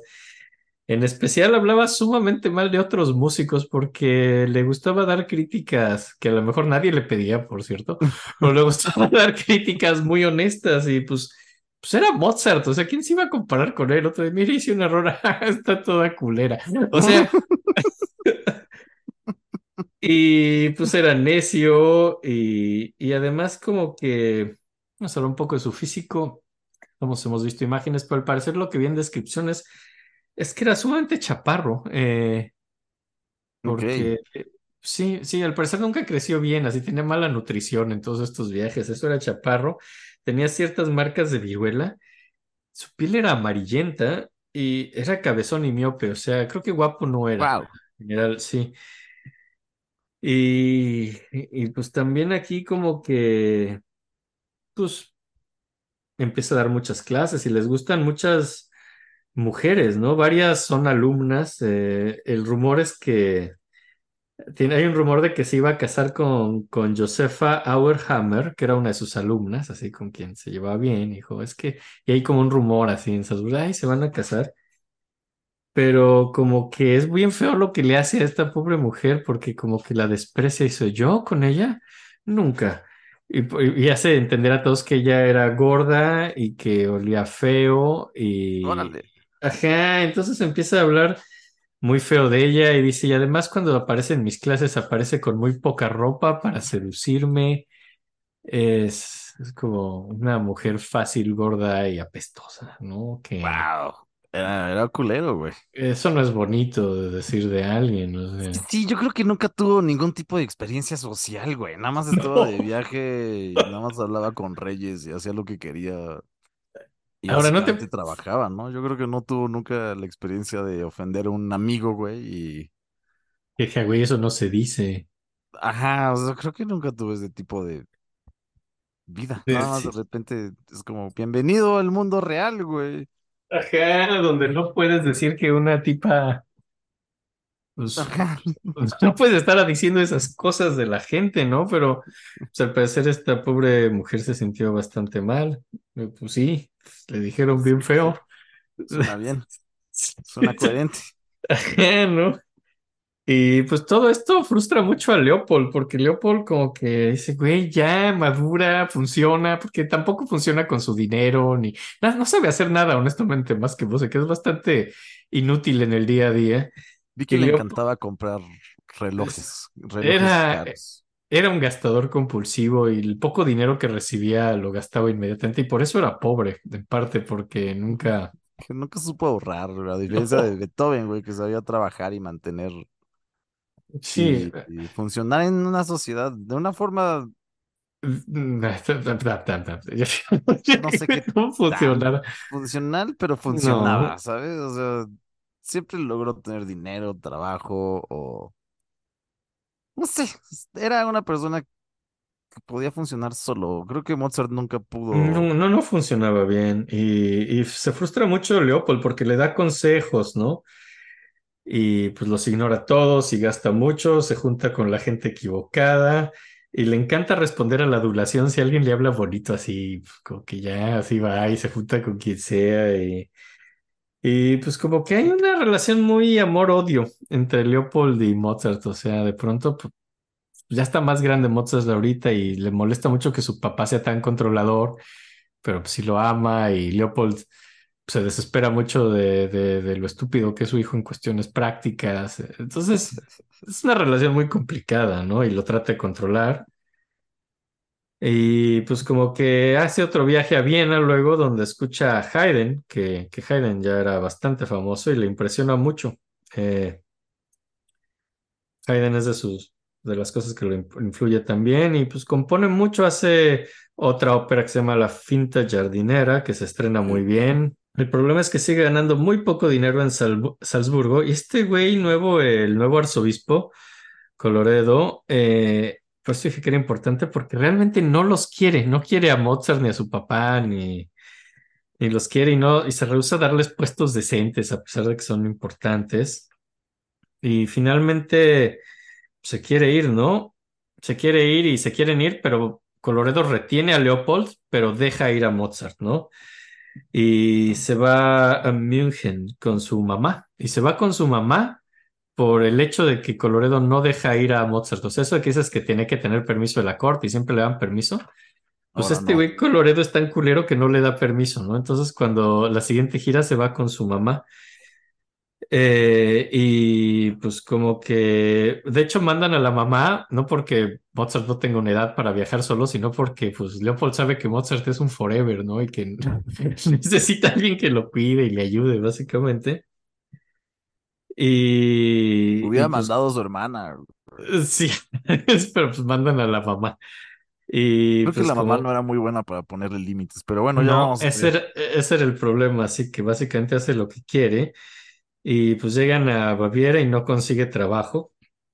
Y dice, "Oye, es que no me puedes dar trabajo. Y dice, pues es que no, no hay trabajo, ¿no? Y no logra puesto fijo, ni, ni le comisionan ópera, ni nada. Creo que es un año bastante malo cuando tiene 17. En Augsburgo odia, pues también, así tiene que ir a rogarle a los nobles, lo cual no le gusta y no le dan el puesto.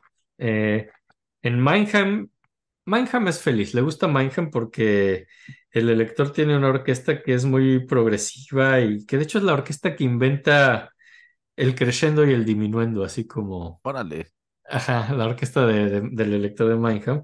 Wow, qué chingón. Sí, sí, sí, y de hecho pues dice que, que quiere dar clases a las hijas del elector y se pone a ese puesto y después de dos meses de probarlo lo batean, ¿no? Verga. ¿Por qué, güey?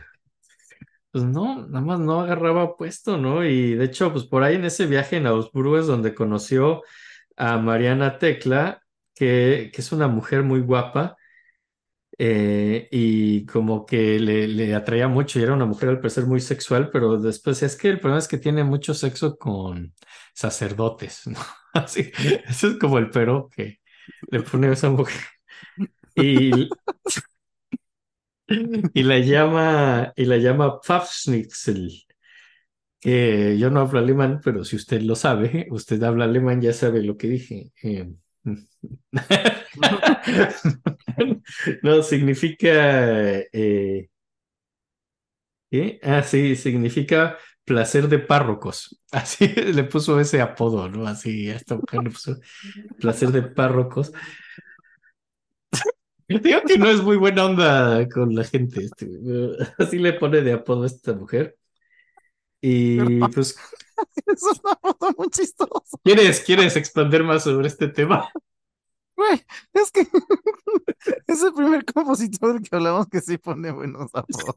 Primer buen apodo. Culerísimos, pero sí son buenos.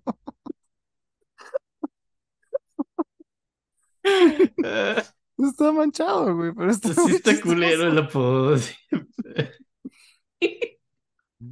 Y, y de hecho, pues está, pues, pero sin embargo está medio contenta con ella. Eh, el, el que lo separa es Leopold, así porque lo señor muy severo y no le pareció esto y, y ya, ¿no? Y entonces como que lo separa y Mozart pues se va muy triste porque quiere a esta mujer y le manda cartas así largas, cartas románticas, ¿no? Que firma como Dein alter Junge Saus, Sauswatz, que significa el viejo pito de cerdo joven. Así como que... mm. Y entonces así firma sus cartas que, que desde que yo leí esto cambié la firma de mi mail. Así, de trabajo. Me encanta su firma, güey. Es que Benson es muy chistoso, digo, Mozart, Mozart, Mozart. Ese viejo Es un tipo con un gran sentido del humor, Ah, güey. sí. Qué maravilla, güey. Ahora, estas cartas al parecer pasaron por los años y se guardaron. El que analizó estas cartas que le mandaba a esta mujer es Freud. Al parecer estas cartas en algún punto llegaron a Freud, eh, que creo que se habrá dado un gustazo con esto. Y... Pero Mozart, así Leopold lo regaña así por sus debrayes y sus relajos así, pero Mozart le asegura que sigue siendo virgen. Dice, es que papá, No, yo soy virgen. O sea... O sea, sí me gusta esa mujer y eso, pero nunca pasó nada. Y pues bueno, no, ¿no? no, no, no soy un sacerdote. Si yo no soy sacerdote. Soy un pito viejo, Así de, así decir soy el viejo pito de cerdo joven no significa nada, así solo es fisiología. No Así nos hablamos los chavos, jefe. Uy, deberías de ver cómo firma Hayden.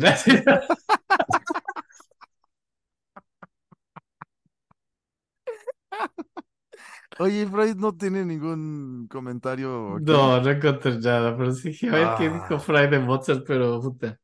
Sí, me encantaría. La siguiente que pongamos una mermelada hay que googlear a ver rápido, así comentarios de Freud sobre Mozart, encanta la idea. algo rápido, porque sí, me gustaría saber qué opina Mozart de todo, digo, qué opina Freud de todo esto. Eh, y pues ya, eh, como que, como que quiere, el plan era seguir, el que el siguiente plan era ir a París, eh, pero en Mannheim se enamora y ya no quiere seguir su gira porque en Mannheim se enamoró de Aloisa Weber de 15 años, que era una cantante muy guapa, al parecer. Y ahí es donde pues, dices a lo mejor que la mamá no lo podía dominar mucho porque tenía que ir a París y dijo, no quiero porque me gustó esta tipa y me quiero quedar aquí. Pues Y en ese general, como lo que vi es que no hacían nada. este vato hacía lo que Sí. quería, no se ponía a buscar chambas, se la pasaba en la peda, se la pasaba buscando chicas. Como que se la pasaba divertido, güey. No creo que, no tengo ni idea de dónde chingados se sacaba el dinero, güey. No, pues no sacaban, por eso eran tan pobres. Pero Creo que pues, todavía vivían de Leopoldo, me imagino que era el que les daba algo para sí, comer y etcétera, no, ¿no? el pago las giras. Y Leopoldo, de hecho, estaba muy frustrado. En esas cartas de sí, es que tenemos que ir a París, pero no quiere ir porque le gustó a Luisa Weber y así, ¿no? Ahora, el padre de Aloisa era un copista eh, muy poco exitoso, además era un bajo, cantaba bajo y, y pues como que se, era un tipo muy pobre y Leopold se escandaliza, ¿no? Le parece como que es un pésimo partido y que el papá no aporta nada y que no tienen dinero y además nos ve como una familia medio deshonesta y ventajosa. Y pues como que decide ignorar a su papá y quedarse, quedarse con, con la familia Weber. No, no, no solo sigue saliendo con esta chica, sino que se va a vivir a su casa, ¿no? Y con toda la familia, no solo con ella. Se va a vivir con la familia Weber y ya, y como a Luisa cantaba muy bonito, se la pasa componiendo arias. Ya es lo único que compone arias para que cante esta, esta chavita. Y, y pues como que Leopold eh, finalmente... ay, Ah, sí, como que Leopold luego le hace un chantaje, ¿no? Así dice, es que yo soy tu padre y me he sacrificado para pagar toda tu gira y tú me lo pagas así. O sea, como que saca el chantaje para que pues ya se mueva y, y finalmente sí lo, creo que, lo hace ir a bueno, París. por lo que vi, esta mujer sí le, sí se enamoró. Sea, Sí, no, sí, sí, no, no, muy profundamente fue parejo, no, no fue, sí fue correspondido, por eso vivió con ella, yo creo, ahí con los papás ella, y todo. ajá, sí quería, quería todo, güey. O sea, según yo, Sí. esta fue, o sea, por lo que vi es como fue su primer trago amargo en el amor. Sí, porque sí, sí, sí la quería. Y, Y pues como que le va, pues ya llega a París y pues está mal, le va muy mal en París también, visita a muchos nobles, pero nadie quiere recibirlo en su casa porque los reyes no lo invitaban y está ese protocolo que si no lo invitan los reyes no, no lo van a invitar los nobles, entonces no tiene quien lo reciba para tocar y compone poco, realmente, bueno, hace una sinfonía muy importante, la Sinfonía 31, que es la Sinfonía París, que creo que es hora de poner la siguiente rola y creo que va a ser la Sinfonía París, que evidentemente es otra mermelada, que es, es una mermelada muy mala onda, eh, he de decir, eh, ver, porque, cuéntanos. porque querido Rubén Flores eh, dijo, ¿cómo, cómo puedo, cómo puedo romper el corazón de, de la tía Enrique? ¿Cómo puedo de usar el sistema, su propio sistema en su contra y decidió usar el sistema de las mermeladas para, para romperme el corazón. No. Sí. Oh my gosh. Y pues bueno, pero yo tengo palabra y he dicho que sí, si hay una mermelada se dedica a quien quiera. Entonces, pues en amorosa memoria a Reger, eh, de parte de, de Rubén Flores, va esta mermelada para la memoria de, de Reger.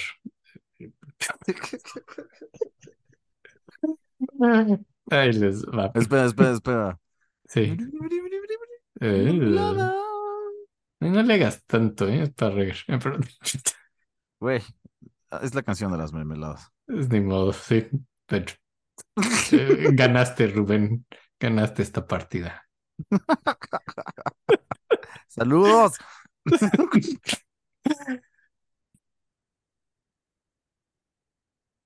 Pues está verguísima, ¿no? Pues sí, gran simfonista. Che, Reger, disfrútalo. Mm.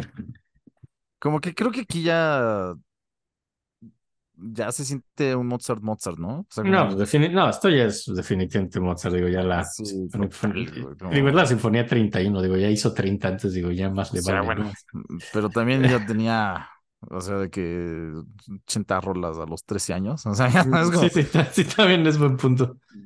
pero me refiero aquí ya se siente como, no sé si decirle madurez composicional a alguien que ha tenido madurez composicional desde su primera rola, güey. Pero, pero ya se siente un poco, ah, ya sé que, como que ya siento un poco esta intención romántica, güey, que la vez pasada que hablamos de todavía en- de- de- después de ver un poco la vida de Mozart, creo que cambio de idea, creo que fue Mozart el primer romántico. Mm, No, yo no estoy de acuerdo. No, yo creo que sí, yo creo que poco a poco este güey fue haciendo cosas que Beethoven después logra hacer de una forma distinta y mucho más claras, pero creo que aquí empieza a hablar de emociones y empieza a tener como ya una expresión emocional, ¿sabes? Ya no tanto una intención funcional. Pero bueno, no sé, este es el inicio, todavía faltan muchas rolas, faltan muchas rolas. muchas mermeladas. Ay, sí. La mamá se aburre en París. Pues sí, güey. O Estaba sea, encerrada en el hotel y Mozart, digo, salía y así, pero solo estaba como encerrada. Se la pasa eh, muy mal su mamá. es que el loco era Leopoldo, güey, y Mozart, güey. Su hermana yo creo que era la que lo, lo quería mucho y creo que sí pu- pudo haber tenido mucho más cuidado. Y creo que su mamá no entendía nada. O Mm. nunca hablan de ella, ¿no? No creo que se la haya pasado eh, bien creo que no tenía mucho carácter en todo esto, pero Sí, no sé qué también se la pasó en todas estas locuras de Leopoldo y de su hijo, ya sabes, las yo, yo vi de que en esto se la pasó sumamente mal. En esta gira se aburrió mucho, por lo que entiendo estaba solo ahí encerrada, se aburría y además pues le se, pone mal de su salud eh, y, y pues como que se muere, algo que también le pasa, así se, se muere, Esas cosas que luego le pasan a algunas personas. Ajá, en general a todas. Y, y, pues en general como que quería un doctor francés, así cuando estaba agonizando, no que no quería un doctor francés, así quería un doctor alemán, así. Y ya se tardaron un chorro en encontrar un doctor alemán y llegó y dijo, ah, esto lo vamos a tratar con polvo de rubarbo en vino. Y pues pasa cuando, es lo que pasa cuando tratas a alguien enfermo con polvo de rubarbo y Güey, vino. pues es que no sé qué pinche vino usaron, güey. ¿Era blanco o era tinto? Sí. ¿Qué uva era? O sea, también, o sea, no sé si ese güey Yo, yo creo que era una mezcla. Es de esos que eran mezclas, ajá. Exacto, debió haber usado una uva específica de una tierra. O sea, debió haber buscado el terroir antes que nada. Yo creo que ese fue el pedo, güey. Pero, mira, mira, no estamos ahí como para decirlo. ¿Sabes que Quizá no había disponible un Riesling. Exacto. No había. ¿Qué es de los mejores vinos alemanes? Y usaron, tu- tu- tuvieron que, eh, ni modo, tuvieron que improvisar. Y, y, y pues se Qué murió. pena, qué pena, Qué todo por pena. culpa del uso de los vinos. Y pues sí, estiró la pata. Y El papá odió a Mozart por eso, ¿no? Yo vi como en esta madre de que el papá se quedó culpando mucho mm, a... ni más porque no se lo dijo directo. A Mozart le daba mucho miedo decirle a su papá. Así que en el viaje se murió la mamá y entonces como que le manda así como una carta. Ay, es que anda como medio enferma. Sí, pero Leopoldo supo inmediatamente y sí se enojó. Como lo que vi también es que Mozart medio trataba de proteger un leve a su familia siempre, o trataba como no decir las cosas tan crudas, y trataba más bien, o sea, como eh, lo que daban a entender a que este güey sabía lo que iba a pasar y como que ellos sabían que iba a pasar, pero que más bien trató de ser como un poquito, no sé, me recuerda a las alucinaciones de su hija cuando se iban a morir. Como, güey, vamos a dar ahorita una sensación de que todo está bien, ¿no? Como, güey, es un resfriado, pero el doctor nos dijo que está mejorando. Y pues Y, y que la hija, digo, su hermana, como que por lo visto estaba agradecida, o esto dan a entender en el documental de que intentó que no se pusieran tan tristes cuando algo así iba a pasar. Y el papá más bien era como, güey, tú la mataste. Esto es tu culpa, cabrón. esto sí, sí. Y, pues, pues, pues, Que es un bueno. documental, ¿eh? Les digo que yo, yo no estudié tanto, pero... Vi el documental y. Y pues, pues, salió muy mal, ¿no? En pocas palabras. El viaje a París nadie lo peló, nadie le dio trabajo y se murió su mamá. Eh, Terrible viaje. mm, pésima gira, así. Pésima gira. ¿Qué es peor, Yo creo que esto o de las Milli peores que he Vanilli? escuchado de viajes en... ¿Una gira? ¿Qué es peor, Milli Vanilli o esto? Así el No fiasco. mames, esto, güey. Sí, ¿verdad? No, nadie se murió en lo de Milli Vanilli. Sí, Y esto está pues como realmente... es muy malo, ¿no? Es como lo peor que podía pasar en la gira, pues pasó. Exacto, como si estuviéramos tratando de hacer la peor gira. Esta es grandiosa, güey. O sea, güey, si te muere tu mamá, no conseguiste ni una chamba, estás ¿Qué, qué agregas? ¿Qué agregas? la Tenemos, culpa de todo. No ¿quieres- mames, hay- estás... tenemos que agregar algo así. ¿Cómo podrías empeorar esta gira? Güey, seguramente se contagió de... ¿Cómo se llaman estos pequeños insectos que se ponen en los pelos públicos? Ladillas. Eh, eh, eh, Seguramente traía ladillas el cabrón. Y sabes qué, seguro así como que es cuando empezó así con sus problemas así de, de no saber diferenciar sanitario de sanatorio ni de santuario. Y Y mandaba malas cartas. ajá, entonces así como que decía, oh, tengo muchas ganas de hacer pipí. ¿Usted sabe dónde está el sanitario? Y eso estaba bien, pero eso era antes y lo dijo, ¿usted sabe dónde está el santuario? ¿Qué santuario?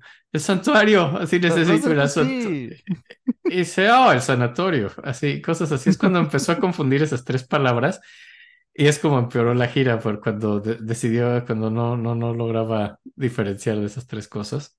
También yo creo que por el estrés empezó a limpiarse los oídos con el dedo, pero no solamente en la parte exterior, sino seguramente estaba un poco tenso, entonces de repente en ansiedad metes el dedo en el orificio, en el oído, y puta madre. se te va a quedar tapado durante el día y como hacía frío, pues seguramente Te, se le queda tapado varios días y no puede escuchar bien, güey. Tal vez acababa en una inflamación, te- un... te voy a sé. dar, te voy a dar un consejo que vale oro. Me lo dio mi maestra de biología de primero de secundaria. Oh, por favor, dalo.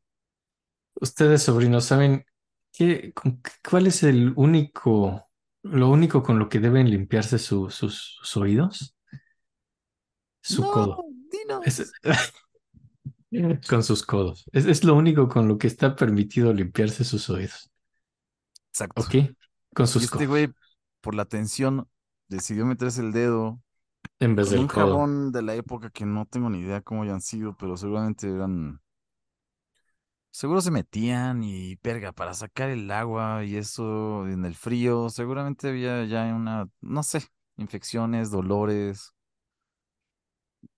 Ya ni siquiera te das cuenta porque se murió tu mamá. Estás medio tratando de Y, y quería ir al hospital por el dolor y decía, disculpe, ¿usted sabe dónde está el sanitario? Sí, porque no decía decir sanatorio. Era Es parte que del me problema. duele el oído. Es que me duele el oído y quiero ir al Ah, estás sanitario. buscando el santuario. Hi- hice ese ejemplo porque a mí me pasaba de niño. Si no, no se me hubiera ocurrido. Ejemplo.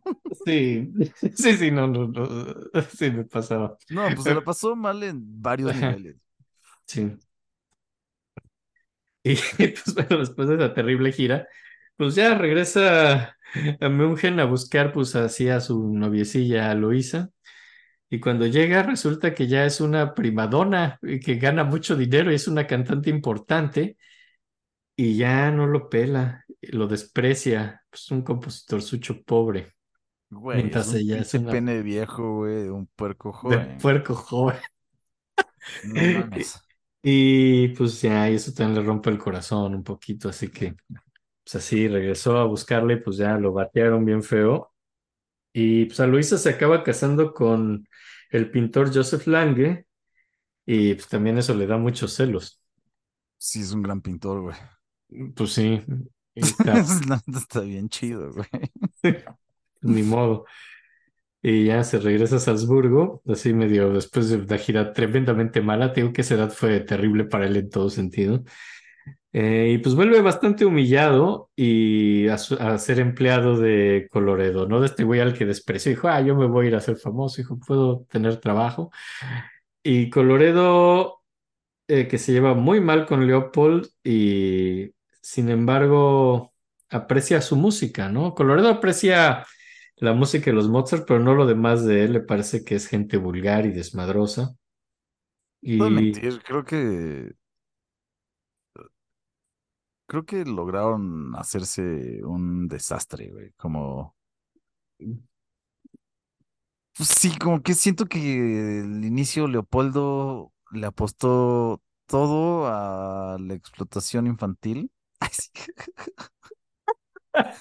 Como si fuera un circo y pensando que eso lo iba a llevar a otros lugares económicos y de castas y creo que pues la realidad acabó, pues ya sabes, saliendo por el otro lado del gatillo, güey. sí, Y pues sí, pues ni pedo.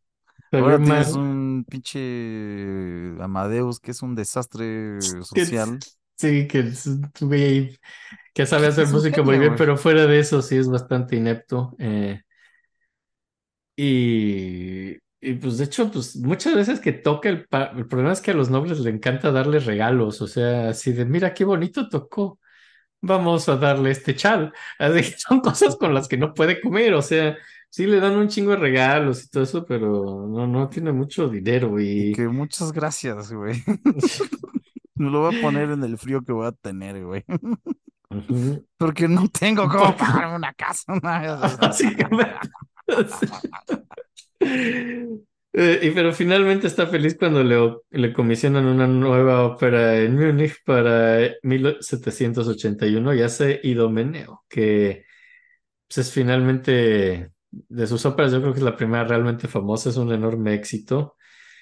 Eh, Y pues cuando se fue a Múnich, eh, Coloredo le había dado eh, seis semanas de chance a irse a- para hacer su ópera y se quedó cuatro meses, ¿no?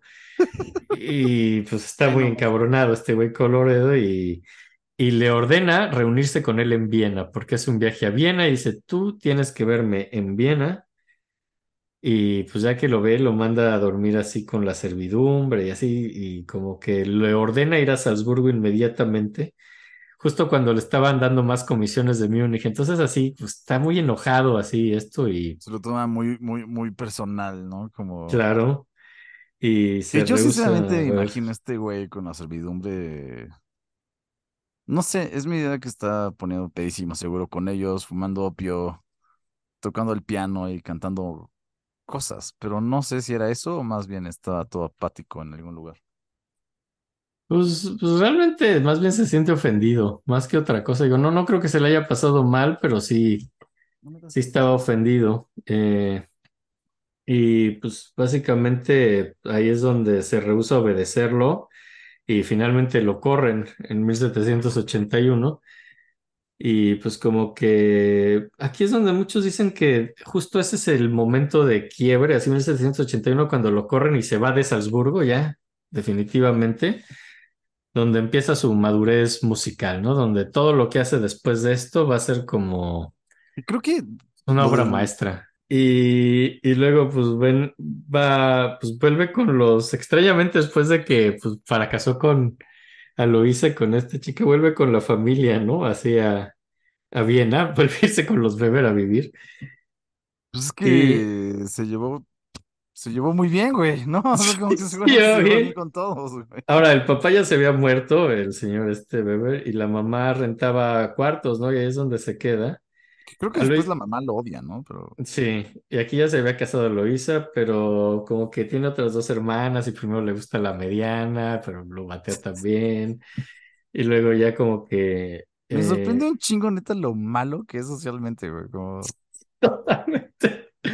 Aunque aquí lo ¿qué apapachaban, hiciste, lo apapachaban mucho estas mujeres, así las, las dos hermanas, así no Eloísa y, la mamá, como que lo cuidaban mientras componía libremente, ¿no? No tenía que hacer nada, solo se paraba a la hora que quería, componía. Leopold estaba preocupado, por decirlo menos, porque estaba ahí nada más haciendo lo que quería y sí seguramente le daban dado dinero, ¿no? Es- Pero tengo que Leopold está sumamente preocupado porque creía que lo querían atrapar en un matrimonio, ¿no? Y pues ya se había enamorado de otra, la tercera hija de Constance, Es que que tenía Leopoldo 10. también te digo que traía este pedo de que se sentía superior, ¿no?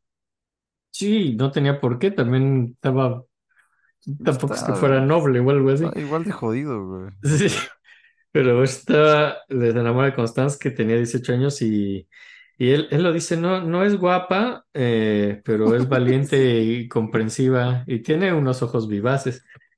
Y creo que también, creo que Tenía también, ojos, eh. donde lo vi también, ah, como que recalca que es fea. Sí, sí, recalcaba que era fea, pero pues, que no es guapa, es chida, pero es fea. Eres fea, pero se recalca eso, dice, pero tiene ojos. Así bonitos, tiene ojos. Güey. No, no dijo hermoso, solo que tenía ojos. Me encanta. Pero tiene pues, ojos. Esos ojos, pero de una cara fea. Me gusta mucho. Me gusta mucho. Porque tiene unos ojos ahí, ahí en su Ay, sí, que hay cara. que poner el meme de, de Ant-Man. De la niña. Los monstruos están horribles, los amo.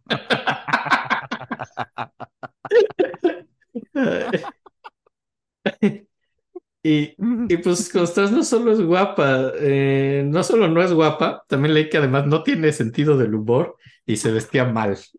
No. Sí, y- pero bueno, al parecer era comprensiva y Mozart cree que es una persona que puede ayudarlo con la vida diaria, así como una esposa funcional, lo cual pronto veremos que tampoco es el caso, ¿no?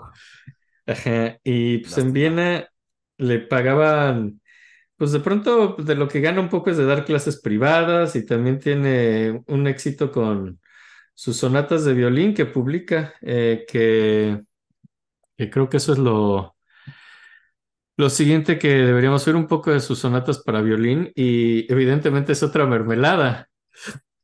Obviamente, wow, cuántas mermeladas, qué maravilla. Me Muchas el día de hoy. gusto Me, me gusta mucho que todo sea una mermelada, sí. Está hermoso porque, porque, porque, porque quiere decir que, que no solamente nos escuchan los que la dedican, sino también los dedicados. Entonces esto es hermoso. Espero Está muy que, bonito. espero que florezcan cosas de aquí como con Reger. Mm, Todas menos la de Reguero. O sea, todos ustedes ojalá estén felices en sus relaciones, en su amor y en todo eso, pero Gran capítulo, por cierto. eh. ¿Es- ¿de Reguero? Sí, estuvo chidísimo. Todo divertido. Pero este es una mermelada de nuestro querido Leonardo Salas, que me, me dio mucho gusto verlo en el en vivo hace un par de semanas. Y Abrazos, abrazos, abrazo. Y al día siguiente que salga esto, va a cumplir 10 años de casado. Y No, es, sí, es para su esposa. Muchas felicidades, muchas, muchas, muchas, muchas felicidades. Y wow, qué, qué buen logro. es son una, unos canijos, ¿eh? es, es una mermelada de 10 años de matrimonio y pues qué bueno. Ahí les va.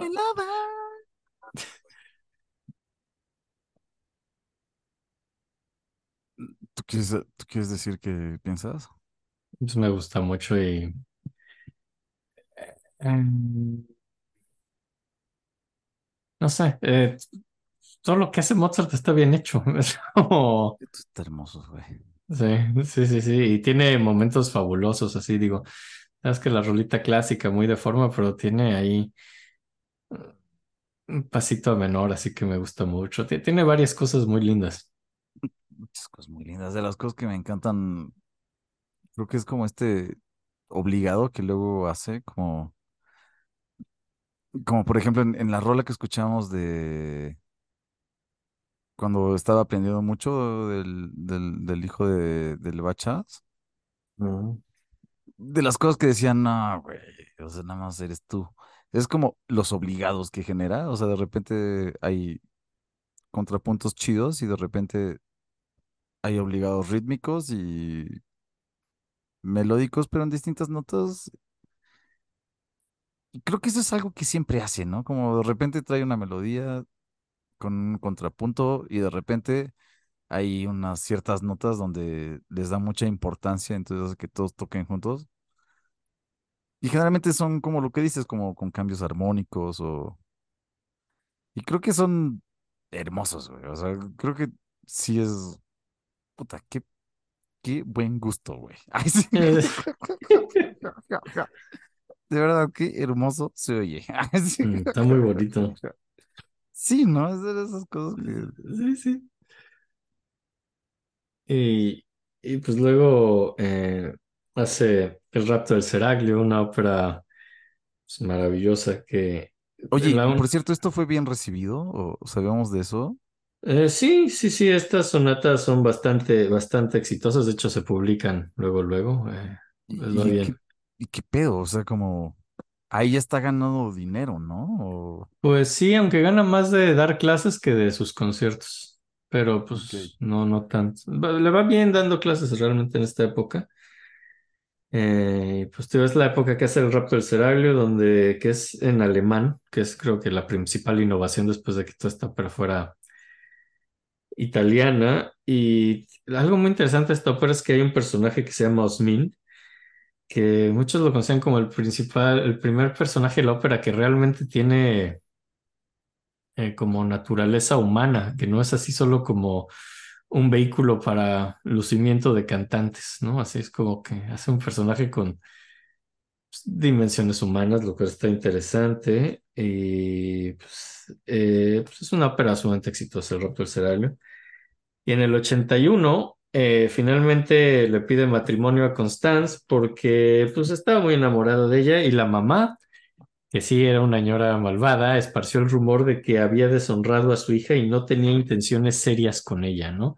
Entonces todos los temores de Leopold que dijo, te quieren atrapar en un matrimonio, eran bastante ciertos, porque es justo lo que pasó. Eh, le dijeron, así que, que no tenía intenciones, entonces pues ¿Cásate o qué, güey? ajá, y pues se casa, ¿no? Y era para chantajearlo para que se casara y, y pues ya casar a su hija y, y, pues se casa. Y, y, pues, tiene, tiene casi 25 años, ella 18, y Leopold no está de acuerdo, no da su consentimiento, eh, y pues igual se casan, ¿no? El 4 de agosto de 1782. Y Y que como que lo que vi es que para, para su hermana, o sea, bueno, más para Leopoldo, evidentemente, fue como una traición durísima todo el trabajo que había hecho como para... sí, para hacerlo un concertista y así funcional, este, este güey estaba como desperdiciando su vida, según él. Y, y que también la hermana se emputó porque es como, güey, no sabes el dolor que le estás haciendo a nuestro padre, cabrón. Eh, pero también además sale muy mal, porque Constance, así, en cuanto se casan, no, no, no, no está contento con ella. Luego, luego la boda hace como una especie, hay un luego día que está haciendo un juego de prendas donde un hombre, donde un hombre le mide su muslo, ¿no? Así con, así para, entonces está muy alterado de que un hombre estaba agarrándole el mundo a la esposa y estaba como muy consternado por eso, pero por otro lado, siempre tienen una relación súper sexy, así de cartas, así muy candentes y cosas así, Mozart con su esposa, digo, por años van a vivir separados y Es que quería leer un, como dijimos, bueno, como dijiste desde el inicio, Mozart y la idea de la casa son dos conceptos que rara vez están juntos. sí, ¿no?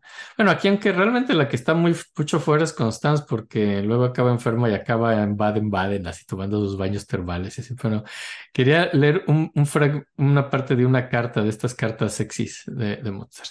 Por A ver. favor. Entonces le escribe.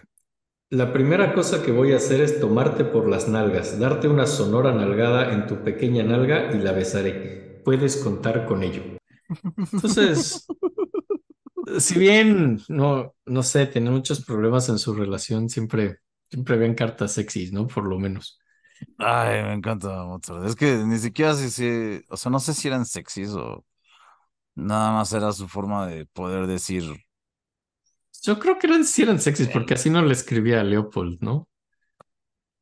Bueno, si hubiera hecho eso, creo que más que sexy hubiera sido enfermo, güey. Creo que hablaríamos más bien de otro problema en este estaríamos momento. hablando de más cosas, sí. Y pues ya casados ya se salen de casa de Madame Weber, de la suegra, y pues ya es más independiente, se estrena el Seraglio súper bien. Y pues eh, aquí es donde está toda esta cuestión de que había muchos ita- músicos italianos en Viena y que muchos le tenían envidia a Mozart y de toda esta onda de la envidia de Salieri a Mozart y esto que honestamente a estas alturas estoy confundido. Eh, Yo no vi nada de Salieri en Yo- las es cosas que vi, yo ¿eh? sí leí, o sea, yo toda la vida creí que era un rumor y que luego pues, la película de Milos Forman hizo que el rumor fuera más grande y creí que no era cierto. Y luego ahorita me puse a leer y encontré otros libros que dicen que sí es cierto, otros que no mencionan nada. Entonces, realmente a estas alturas de la vida he visto ambas versiones. Eh, Oye, los que dicen que sí es cierto sí. que, o sea, Mira, celos no, total. sí, y hasta, digo, por ejemplo, en una biografía que, que, que leí, hablan hasta de Oye, de cuándo se como, reconcilian. como de personas profesionales o fiables o Sí, sí, amarillismo. sí, sí, no, no, no, biografía es bien, o sea, no, no es la vida sexual de los compositores, o sea, sí, sí, bien, o sea, eh, digo, y hasta mencionan así hasta cuándo hacen las paces y todo, entonces es como de, bueno, en una de esas, pues no, no está tan errado, ¿no? Así, o sea, y lo cierto es que sí había muchos músicos italianos en la corte de Viena y que seguramente sí se sentían amenazados por el talento de Mozart, de eso, definimos, no sé si Salieri en particular, pero pues sí habían muchos, ¿no? Y yo pensé que, yo no lo que vi, no mencionaba a Salieri ni una vez en el documental este. Es otro de la BBC, me pareció muy bueno el pasado, así que otra vez se los recomiendo. BBC es súper chido, dijo. Y, y ahora, no, no, digo, no tiene un muy buen matrimonio con Constance, es una tipa Eh, digo, en primera él no sabe hacer nada, ¿no? Así que no sé hacer música, pues y ella tampoco mucho, es descuidada, eh, eh, pero pues, se querían mucho, al parecer, y es una época eh, de trabajo bastante decente después del Seraglio, tienen suficiente dinero. Aquí en este momento logra dar clases y pues como que cada concierto que da es un éxito. En esta época, después del 81 hace muy buena música y tienen como a su primer hijo en el 83 y visitan Salzburgo para que Constance finalmente conozca a Leopold, que no, no se habían conocido. Y Wow. Y que mandaba cartas diciendo que, bueno, y como, güey, que, o sea, la hermana, ¿no? Como, güey, espero que podamos ser amigas y bla, bla, bla. Y le mando esos y Ay, y, la verdad sal- salió bien la visita, ¿no? O sea, mejor de lo esperado, yo creo. Eh, y bueno, cuando regresaron vieron que su hijo se había muerto, eh, eh, porque no, o sea, lo dejaron encargado, ¿no? Lo Es como dejaron que, solo, güey, un niño recién nacido casi. no, no lo dejaron solo, lo dejaron encargado, pero pues se había muerto. Ya sabes, me Eh, encanta ese pedo de esa, de esas épocas donde, güey, mi hijo tiene un año, se lo voy a dejar a no sé se quién, lo, se lo dejas a alguien así por seis meses, así, con No tus mames, viajes. tiene un año, güey. O sea, es que es, lo, es la época, güey. Se morían. Entonces supongo que no le pones mucha atención tampoco, ¿no? Es como, güey, las Bueno, pues se probabilidades de muerte de este vato son altas. Yo creo que no hay que preocuparnos. ¿No? No, de hecho, tuvo seis hijos, de los que se murieron cuatro, ¿no? Y Sí, es muy así, rep- impresionante. Qué, qué pena, güey. O sea, Es muy triste, pero pues sí, es ya. Y, y como que me sorprende que, o sea, bueno, no sé, tal vez me sacas de la mentira, pero yo no siento que haya tanta, como tanta acción. O sea, como pasa, pero ¿De siento que no. O sea, se mueren, pero no siento que haya tanta depresión o. Ah, depende. Hay unos que sí, otros que no. Él sí se ponía triste, hay varios que sí. Digo, hay unos más que otros. Y ya en el 84 pues ya llevaba como compuestas como 450 piezas y trata de organizarlo. Y también, en general, también es otro año donde está medio enfermo, trata de recuperarse. Tiene a su segundo hijo que se llama Carl, que sí sobrevive. Eh, y El pues primero es era el Leopoldo, entonces. No, el primero no, ni siquiera sé cómo se llamaba, solo Ni siquiera vi lo que mencionan, les valió no, ni, madres. ni siquiera vi cómo se llama. El segundo que se llama, el segundo es Carl y sí sobrevive. Y ese año Haydn es cuando visita a Mozart y a Leopold en Viena, ¿no? Y porque le habían hablado muy bien de, de, de Mozart y eso, entonces es cuando finalmente se conocen y, y Mozart le regala sus, sus famosos sus cuartetos, así le hace seis cuartetos y estos seis cuartetos en Viena, Hermosos, ¿eh? sí, Hermosísimos. que de hecho se los sientes que vamos a poner, eh, que se notan así que los hizo tras estudiar los cuartetos, los seis cuartetos opus 33 de Haydn, ¿no? O sea, están basados bastante en lo que había hecho Haydn y es donde Mozart dice, es que gracias a Haydn aprendí a hacer cuartetos, ¿no? Y Qué maravilla. y y es cuando Leopold habla, eh, cuando Haydn habla con Leopold y dice, no, pues tu hijo sí va bien y es un gran compositor. Así como que Leop- Haydn tranquiliza un poco a Leopold así de, de lo del futuro de su hijo y pues le dedicó estos seis cuartetos y creo que es Es lo siguiente que va a poner. es que me es, encanta como, o sea, ya sabes, como le dicen, hey, tranquilo, si es buen compositor. Estoy seguro que Leopoldo sabía eso. Sí, digo, lo que no sabía era que le como, tu hijo no sabe funcionar en sociedad. Lo que él esperaba, yo creo que era más bien como, hey, ya aprendió. O sea, si eso jamás tu, va a tu hijo ya aprendió a, a, A a no ser lavar un la ropa. desastre, güey. Güey, ya, ya sabe cómo comprar una manzana, güey. No. sí, tu hijo aprendió a ir al súper. Yo creo que eso es lo que Leopoldo esperaba. Ajá, de sí, ya sabemos que que compone bien, así, pero Ajá, ya se sabe amarrar las agujetas, ¿o qué es? Así, Tiene una ópera a los 10 años, güey. Créeme o que sea, sé que compone creo bien, que güey. es No, claro que es un buen propósito. ese no es mi miedo, güey. Mi miedo es que se muera el pendejo porque no puede hacer nada, güey. Ajá, sí. Así Que oye, nunca aprenda a hacer nada, spoiler alert. Ay, sí. Leopold, así, tu, tu, tu hijo ya se pone las camisas del lado correcto. Pero esto que vamos a poner es una mermelada, es un cuarteto eh, de estos que, que la Mollete la Ah, dedica, eh, adivina, a ti y a mí. Sí, no. es una mermelada para nosotros. Wow, santo cielo. ¿Cómo se Creo que siente? esta es la mermelada más importante del programa porque es para nosotros. Claro, es la... Las demás están bien, pero esta es definitivamente la Pero más importante. Por favor, pongan atención en esta pieza. No se distraigan un segundo. Oye, oye, este. Ay, muchas gracias. Lau. A nosotros. No, no, ahí les va. Ahí nos va. Ahí nos va. Ahí nos va.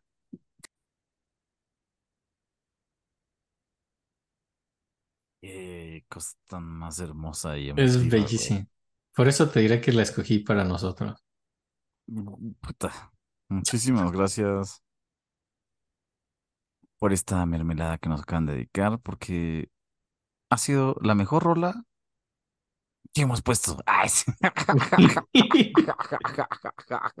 Le, le advertí al lado cuando dijo es una mermelada para ustedes. Dije, pues voy a poner la mejor rola. Güey, güey, no, o sea, sí es un gran compositor y es un pinche genio y creo que es cagado que no podemos salirnos de ahí. O sea, ya sabes como, ¿Sabes qué, qué más dices? Está increíble. como, hay otros Sí, que son genios desde niños y, y después de platicar decimos, no, pues chance le echaron muchas flores o no sé qué, o tal vez aquí hay una interpretación, pero aquí es como, güey, no, el vato musicalmente era un puto genio. sí, Socialmente sí, era un imbécil, güey. ¿Sabes cómo? básicamente. Y, y ya luego, pues es cuando se vuelve masón. Lo que dice que le atrae más de la masonería es la solidaridad, el compañerismo. eh, y, además cree que eso le va a servir para encontrar un trabajo fijo, ¿no? Cree que a lo mejor encuentra, conoce a alguien ahí que pueda afinar. Porque estuvo toda esa vida, toda la vida esa buscando un puesto en una corte, pues nada más nunca le daban ese puesto, ¿no? Y Leopold se queda, pues, de hecho, Leopold lo visita eh, en Viena un tiempo, se la pasa con él, ya que Mozart ya vivía en Viena, deja Salzburgo, Leopold se va a vivir con él un rato, pero la casa de Mozart era un desastre, o sea, eso es lo que le estresa al final, había mucho ruido, había, daba clases, había un bebé llorando, tenía un perro que se llamaba Gluckel, un pájaro que se llamaba Starl, y todo el tiempo había mucho ruido, y Leopold decía, es que ¿cómo puede alguien hacer música? entre tanto pinche ruido, pero Mozart así funcionaba y finalmente no lo logra. Duró poco viviendo con ellos, se regresó a Salzburgo y de hecho ya nunca lo va a volver a ver, ¿no? Es como la última vez cuando vivió con él, dijo, güey, ya, esto es mucho ruido y se fue. No, es la Sí. última vez que se ven. Es la última vez que se ven cuando se, se, se, se harta de vivir con él y se va. Y, y pues luego en el 85 empieza a trabajar en las bodas de Fígaro que, que es la obra de, de, de Beaumarchais, así el mismo que hablamos cuando vimos Rossini, porque sigue siendo Fígaro, es el mismo Fígaro, es la misma persona, es la misma, el mismo autor. Eh, pero aquí como que el libreto lo hace Lorenzo da Ponte y, y pues con él va a hacer su gran trilogía de óperas, ¿no? Y al mismo tiempo, pero se tarda un poco en las bodas de Fígaro, al mismo tiempo escribe algunos conciertos eh, de piano en especial, tiene muchos conciertos de piano. Tiene un alumno de ocho años. No le gustaba luego agarrar niños así de darles clases, pero, pero aquí es cuando llega Hummel, ¿no? Y entonces eh, Hummel era un Órale, genio. Y entonces pues le da clases a Hummel en esta época, Hummel de ocho años. qué chido. Y No sí, no, y es eso. porque a él le vio como algo muy especial, ¿no? Vio a Hummel como un eh, músico muy especial y lo trató casi como a un hijo a Hummel, ¿eh? Fue muy buena onda con Hummel, ¿Ah, Mozart. sí? Sí, bien buen pedo. Güey, yo no sabía ni siquiera que se habían conocido, güey. No, claro, no, fue, fue su maestro, le enseñó mucho. Y finalmente en el 86 se estrena Fígaro eh, y hay mucho estrés en el estreno por esta rivalidad con los italianos, ¿no? Como que eh, aquí al parecer este es, digo, todo esto es Salieri. Eh, al parecer tanto Mozart como Salieri decían que tenían que ser quien hiciera la primera ópera de la temporada, ¿no? Al parecer esa es mucha la pelea, el honor de la primera ópera. Y el emperador escoge que sea Fígaro, ¿no? Y, Pero pues había muchos italianos en la orquesta y al parecer entonces medio boicotean Fígaro y dejan al final los ensayos. O sea, ensayan otras óperas antes de Fígaro, a pesar de que Fígaro, las bodas de Fígaro se iba a tocar primero. Hay muchas intrigas y como que al parecer, pues Mozart se mete mucho así a explicarle a los cantantes cada cosa que tienen que hacer. Y pues, a pesar de todo esto, el estreno es sumamente exitoso. Eh, Wow. Sí, sí, sí, Lo y al logró, parecer sí lo lo logró, fue un gran estreno, pero pues como que se les olvida muy rápido, porque en Viena pues, había muchísimos compositores importantes, todos tocan las bodas de Fígaro nueve veces, la gente feliz, pero ya luego pasan las otras óperas y pues, ya se les olvida en Viena.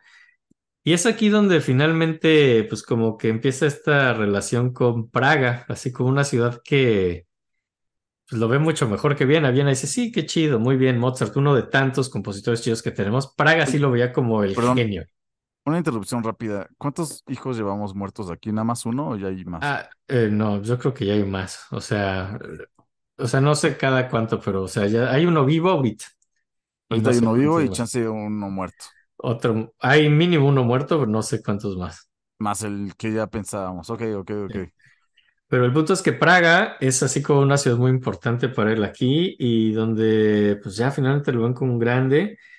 Y ahí estrénate en las bodas de Fígaro y em, a diferencia de Viena, dicen, ay, sí, qué padre y exitoso, en Praga es una locura total, completa y absoluta. Por meses está adora, siempre ¿no? lleno, sí, la gente como, lo güey, quédate aquí, güey. ¿Por qué chingos te vas, güey? Aquí estás a full, güey. No, y la gente escribía poemas y odas a la ópera y la aventaba y a los cantantes y aventaban poemas así cuando tocaba. eh, güey. Sí, la- sí, sí, Qué cosa sí. tan más bella, güey. Sí, y pues está muy bonito eso, y por ello en enero, pues o sea, se estrenó en Praga y cuando Mozart se entera cómo están recibiendo su ópera en Praga, pues se va para allá en el 87 y cuando llega, pues lo reciben pues, como un héroe, o sea, sí es el güey que escribió esta babada y, y pues entonces también empieza a hacer conciertos donde él tocando, ¿no? Toca sus con- conciertos de piano y, y también hay un concierto muy famoso donde se queda improvisando como un chingo y le gritan, no, toca algo de Fígaro y, y pues empieza a hacer sus variaciones sobre Non andrai, que es esta área famosa de Fígaro y pues ahí se hace, sus variaciones y todo y improvisaciones y pues todo mundo feliz. Y creo que tenemos que poner un poco de las bodas de Fígaro. Vamos a poner... eh, es, es, es que además es muy interesante esto para ver como la psicología de sus personajes y eso es totalmente de Da Ponte. Es como al principio hay un dueto donde donde Susana está, están Susana y Figaro así como midiendo, se, se van a casar y están viendo como en el cuarto y lo que está haciendo Figaro es midiendo el piso para ver si va a caber su cama, ¿no? Así la cama que le, que le donaron, está viendo si va a caber, entonces es como un güey muy básico y medio rústico y por ahí ves a Susana, eh, pues que más bien está soñando cómo se va a ver bonita con su sombrero. Y es como una contraposición de caracteres muy, muy simpática. Y eso se le da muy bien a Mozart y a Da Ponte. Y evidentemente es una mermelada. No. Ajá, claro. A ver, cuéntanos de quién. Eh, esta es la penúltima mermelada, ya, ya prometo, esta Wow, mermelada es de la princesa Fifi, de Peter, que se No. la dedica a Hey, nuestro unos saludos. queridísimo. Muchos saludos, pues se la dedica, quien, quien por cierto estuvo ahí en el en vivo también, fue un gusto verla, y se la dedica a nuestro queridísimo, queridísimo Doc, el duque de Caixas. Mm, Eh, Doc, espero que sigas molestando a niños cada vez más porque cada vez es más Halloween. pero, pero pues va esta, esta mermelada muy bonita, la princesa Fifi para el Doc, y es de, Ah, espera, espera, espera. Mermelada. Estás haciéndolo igual que a Jenny, sí, pero bueno, no importa. Eh, ¿Cómo? sí, ¿Las tías? Esto es lo mismo, obviamente. ah, muy bien, ahí les va.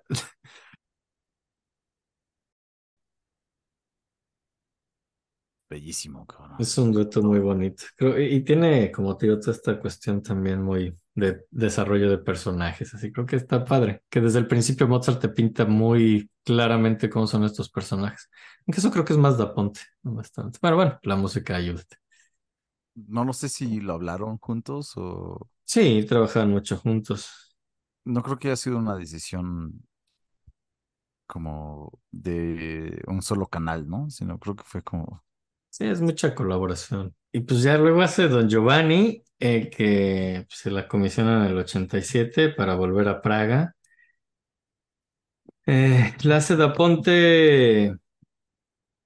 dice que cuenta por ahí cómo la escribió perfectamente en un desmadre total, está totalmente ebrio, tiene, hace, se hace de una amante de 16 años, una chavita ahí, que, que, que, que era como la persona que era como que lo atendía en la casa, ¿no? Entonces le pedía que le trajera cosas y así hasta que se vuelve su amante. Entonces básicamente lo hace ebrio con esta mujer y escribe Don Giovanni en un estado de total y completo desmadre. Eh, ¡Ah, qué horror! Qué sí, hermoso, güey.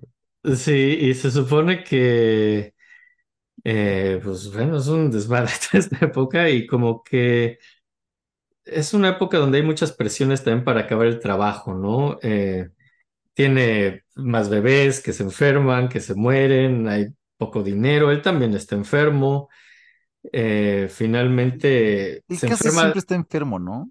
siempre está enfermo, y Leopold también se enferma en Salzburgo y al parecer, eh, pues como que se muere Leopold, también en esta época que está en lo de Don Giovanni, el 28 de mayo se muere Leopold, la que está con él es, es Nannerl, él quería llegar, pero no puede viajar porque él mismo está muy- demasiado enfermo como para ir al funeral y eso y se queda en casa.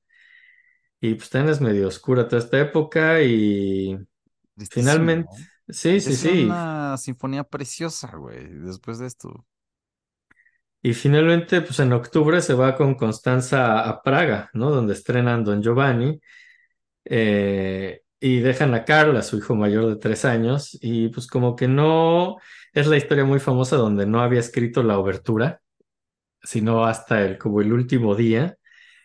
Y, y seguía sin escribirla y era la noche de antes y seguía sin escribirla y se fue a una fiesta. Y como que ya después de la fiesta está con Constance y como que se le escribe y Constance lo logra así mantener despierto y le da café y le mantiene platicando para que no se duerma. Y finalmente pues como que... mm, como que pues ya, o sea, Don Giovanni se estrena y muchos la consideran como la mejor ópera jamás hecha. Y estaba, pensaba decirte que pusiéramos la obertura de Don Giovanni, pues para cerrar el programa. Me Oh. parece acertadísimo. Es acertado, ¿no? Creo que es, sí. Y pues sí es muy importante. Eh, el 15 de noviembre de ese mismo año muere Gluck, dejando el, libre el puesto de compositor de la corte, ¿no? Oye, pero por aquí está la 39, ¿no? Falta todavía, vamos a llegar. ¿Todavía falta? Ok, ok. Eh, y pues como que deja libre el puesto de compositor de la corte y viaja a Viena para tratar de conseguirlo después de que se muere Gluck. Y lo logra, por primera vez logra un puesto de músico en una corte después de que se muere Gluck. Güey, es, sorprendente qué buen compositor y los Como ninguna corte lo quiso antes, ¿no? sí. Y pues como que, pero el dinero que le dan es muy poco, ¿no? Estrena Don Giovanni en Viena. No gusta en Viena Don Giovanni, o sea, a pesar de que en Praga un exitazo, eh, en, en Viena no les gusta tanto. Al principio poco a poco le agarran la onda. Y sigue siendo bastante pobre, a pesar de que tenía el puesto en la corte porque era poco dinero.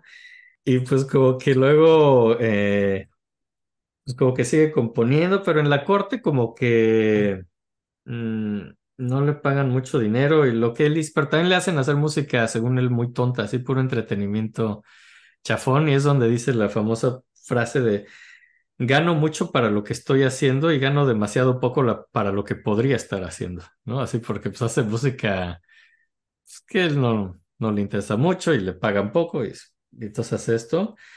Eh, muere su hija Teresa, es otra, otra de sus hijas que muere a los seis meses de edad. Esta, esta como que creo que es la que más lo deprimió, esta hija.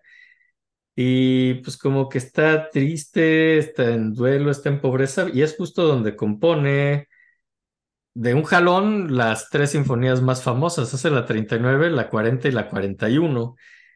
Así como de golpe, eh, como que cada una en menos de seis semanas. Hizo, pues, son Wow. sinfonías muy importantes y de hecho vamos a poner ahorita eh, la 39 y es la última mermelada que vamos a poner hoy. A mí me sorprende la velocidad con la que escribía, ¿eh? Como Sí, pues una cosa es, bueno, lo que se lee es que todo ya estaba en su cabeza. Él primero lo mentalizaba y solo tenía que pues, pasarlo al papel. Y, y pues esto es una mermelada de, de Eric. Eric No. es una mermelada muy chistosa porque es una mermelada enojada, es una mermelada para mentar madres eh, a, a alguien que, que, que cometió una injusticia, yo digo, esta, esta semana. Ay, chismito. ¿Quién? Chisme. Ay, sí. Ah, el chismito. Sí, es al Fonca, porque no le dieron su Fonca. Entonces, pues, pues, pues, Eric, mira, dice, pues, en tu cara, Fonca. Así. Y, y ¿sabes qué? Y Cuando Eric dijo que no se llevó el Fonca, le dije, ¿sabes qué? E- ellos se la pierden. Sí. Ah, me encanta. Entonces, pues va, esta, esta es una mermelada de. Eric al Fonca, sí, por ser unos culeros que no le dieron su, su apoyo. Pero sí, si le quieren dar apoyo el año que entra, no es cierto, no son culeros, son buena onda. Y, y y ya, pues, pues, pues, pues, pues, pues, pues, ahí les va. Oye, espera, espera, espera. Mermelada. Ahí les va. Pues, ¿qué opinas? ¿Eh? Coméntala, por favor. Es una rola preciosa, puedo decir. Mm, está bien bonita. una rola hermosa. Ok, no eh, pusimos mucha atención, que escuchas, pero vamos a proseguir. hubieron ciertas distracciones, eh, pero es una gran rola. La escogí en su momento cuando la escogí y me pareció maravillosa. Eh, ok. eh, mm, y pues sí, y además esa es una mermelada que Eric le dedica al Fonca. ¿Qué- qué- ¿A quién van a poner de Eric? Eh, O sea, no, no a quién van a poner a Eric. ¿A quién van a poner en vez de Eric? Eso es lo que quise decir. ¿A quién van a poner en vez de Eric? Así a, a que, así, que, que- que, o sea, Sí, no sé, no sé, no sé, no sé. no sé. Supongo que alguien también toca bien. O sea, Sí, seguramente. Por otro lado. Sí, por otro sí, lado. no, Sí, no, no creo que pongan a alguien que no sepa tocar. Está bien. espero que salga bien. Sí, sí, sí, que. Hey, Funky, pues saludos del Eric y por favor, el año que entra, pues, pues, pues, tómenlo en cuenta, no sean así, ¿no? Pónganse Y, chidos. Pónganse pónganse verga. chidos, pónganse vergas, Fonca. Eh, y, y, pues ya estaba bastante mal de dinero porque los conciertos de pronto dejan de ser tan exitosos al final de su vida. Yo creo que ya se acostumbraron a que era un chingón y dijeron, eh, sí, ya lo vi, ¿para qué vuelvo a ir? Eh, y pues cambió el gusto vienés en general. eh, y es cuando empieza a pedir prestado un chingo de dinero a sus amigos y a vivir perpetuamente endeudado. Yo creo que sus amigos honestamente sabían que nunca les iba a pagar, Ay, pero, pobre, güey. pero pues lo ayudaban, ¿no? Es raro, ¿no? Que sea un músico tan, tan cabrón y que nada más no lograra. Pues sí, pero no es la primera vez que lo vemos. O sea, eh, creo que ser un músico talentoso no, no tiene que ver con pues, ganar bien dinero, ganarse la vida, eh, administrar bien el dinero. Digo, hay otros que, que lo hicieron maravillosamente. Gershwin Ives, ellos lo hicieron chingón, eh, pero no, no todo el mundo sabe hacer esas cosas, ¿no? No, yo no, yo no tengo ni idea, por ejemplo. Es, es, es ese tipo de cosas, digo. mm, no tengo mis rolas y luego no sé cómo estrenarlas. Eh, Es esas cosas que pasan, ¿no? Así que hace falta enseñar administración a los jóvenes, Puta, ¿no? ya todo bien. Siempre dicen, ¿y para qué me enseñas el trinomio cuadrado perfecto si podrías enseñarme finanzas personales? Y yo digo, no, enseña ambas. ¿eh? Están relacionadas. Quizá porque ya no me acuerdo bien qué es el trinomio cuadrado. Pero, pero pues bueno, no, ahí están esas cosas, eh, tómenlo a consideración. Mm. Y, y pues bueno, después de pues, esta época bastante mala, eh, está bastante deprimido. O sea, cuando, cuando es ese invierno 1788, 1789, está bastante mal, no tiene dinero, no tiene muchos eh, prospectos. Eh, y, y pues Lichnowsky se lo lleva de gira. Eso como que le da cierto ánimo, ¿no? Lichnowsky, el mismo que vimos que en el capítulo de Beethoven, que fue como el gran pues, mecenas de Beethoven muchos años, también de Mozart en este momento. Dijo, ven, vámonos de gira. Se lo lleva a Praga, Leipzig, a Dresden. Eh, fue una gira bastante interesante. Era un señor que veía el futuro, güey. Linowski era una verga. sí, eh, buen tino, ¿no? Así como que le atinó a los dos más famosos de la historia. Eh, que le faltó Bach, pero es porque no había nacido. Cosas así, pero, pero ponle que, pues eh, en Leipzig se fue a la iglesia donde tocaba Bach, digo ahorita que, que lo mencioné, y pues estaba, tocó en el órgano de Bach, así Mozart, y pues al parecer la gente en Leipzig feliz. En Berlín toca Esa broma le hubiera encantado a Mozart, güey. la del órgano, estabas a que tocó en el órgano de Bach. Yo creo que le hubiera hecho reír mucho. Pues, provecho. Provecho, provecho. Y en Berlín toca el Seraglio, esta ópera maravillosa, y de hecho, bueno, no, no toca el Seraglio, tocan el Seraglio en Mozart, en, en Berlín, y él va a la función, está ahí sentado entre el público y decide hacerse pasar desapercibido, está como incógnito viendo esto, y como que hay un violinista que está tocando, está tocando mal. Está tocando, al parecer, persistentemente un do sostenido donde, un do, un re sostenido donde debería de haber un re. Y al parecer a la mitad se volvió loco, a la mitad y se levantó gritando, no, es re natural, es re natural. Y empezó a correr así como, es re natural, así como correr y todo el mundo se dio cuenta que, pues, que Mozart estaba en la sala, ¿no? Así, y No. pues, pues lo descubren y pues le Por aplauden. loco, güey. Sí, por loco, no logró pasar desapercibido. ¿Qué le Quizá, pues, eh, pasa, güey? eh, no sé, yo me imagino que lanzó sus lentes y bigote así de Groucho Marx y dijo, es re natural, así, cosas así, pero... Qué tipo tan más raro, güey. Eh, y no sé, dijiste que querías, bueno, antes de que empezamos el capítulo, dijiste que querías poner el quinteto de clarinete, que Ay, sí. como un entusiasta del clarinete no puedo estar más de acuerdo contigo. Entonces, vamos a poner esa, esa rola ahora mismo. Miren, nada más les vamos a platicar lo que sabemos de la rola. Es preciosa. A mí son de las rolas más hermosas que hizo y ¿Sabes qué? ¿Sabes qué? Vamos a hacer algo muy bueno. Yo quiero dedicar esta mermelada. sí, venga, venga, venga. Adivina a quién. No, mejor no adivines a quién. Eh, te quiero dedicar esta mermelada a ti. Ay, güey, yo también te Qué bonito. Carajo, güey. Es de las más hermosas que ha Sí, hecho sí, este sí. Tú te, la mereces, chingada madre. Esta es una mermelada para ti.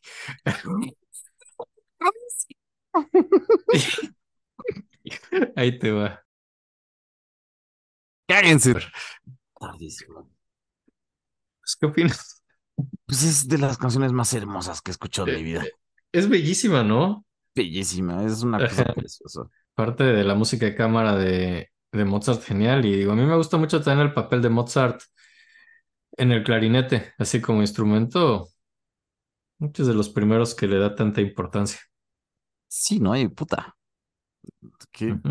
¿De qué forma? Ay, sí, de qué Sí, forma, sí. Qué rolón, güey. A mí me, Sí. me encanta esta rola, güey. Pero bueno, espero que todos lo hayan disfrutado como Ojalá nosotros. les guste, sí. Y Constanza se enferma. Es cuando te digo que pasa mucho tiempo en Baden-Baden y pues muchas cartas. Eh, y pues como que tiene, y, y Carl se la pasa en la escuela, lo manda como una escuela, un internado.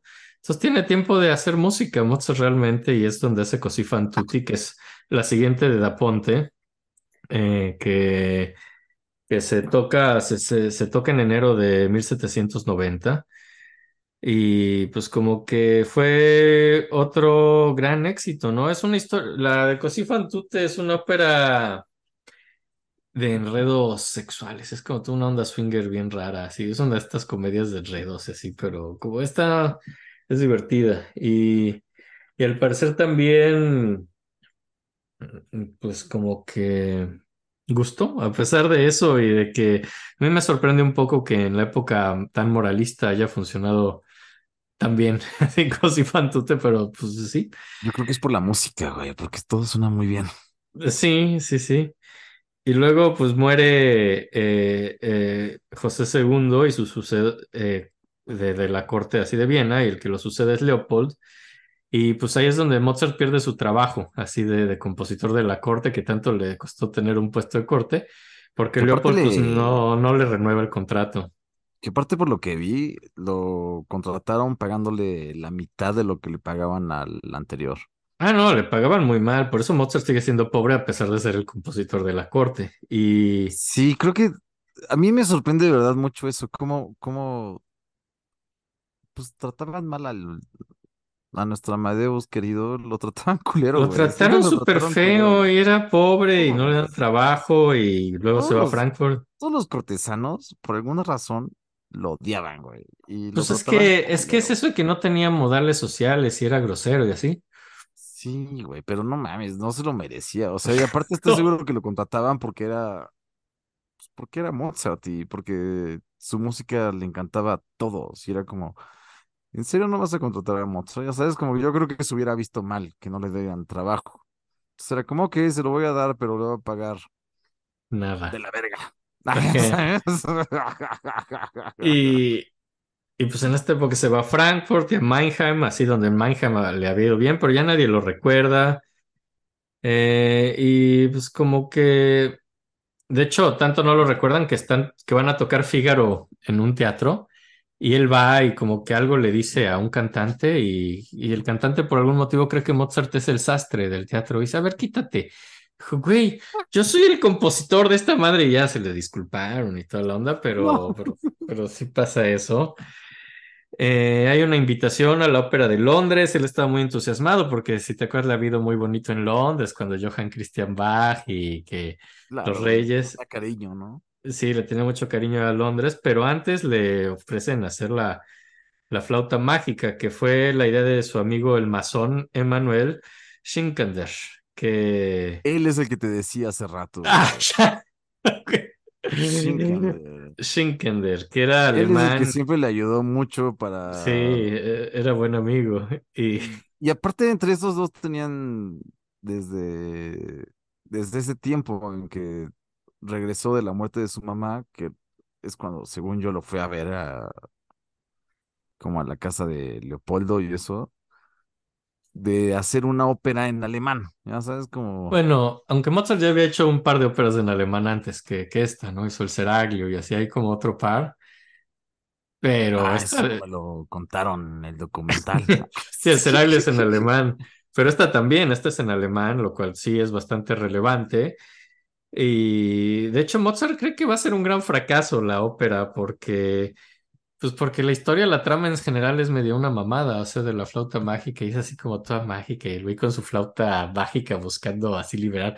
O sea, es medio ridícula la trama, pero y tiene, está llena de simbolismos masónicos, y Mozart estaba seguro que iba a ser un fracaso total esta trama Oye, y así. ese, y ese pedo de los simbolismos masónicos, por lo visto, fue un pedo en el tiempo, ¿eh? O sea, como, por lo que estos güeyes cuentan, no sé si lo hicieron como amarillismo o si sí es real, pero por lo visto en el momento era un pedo político bastante complejo. O sea, como, Sí, no, no es como hoy, así que solo es gente que lo dice así nada más para hacerse la interesante en fiestas.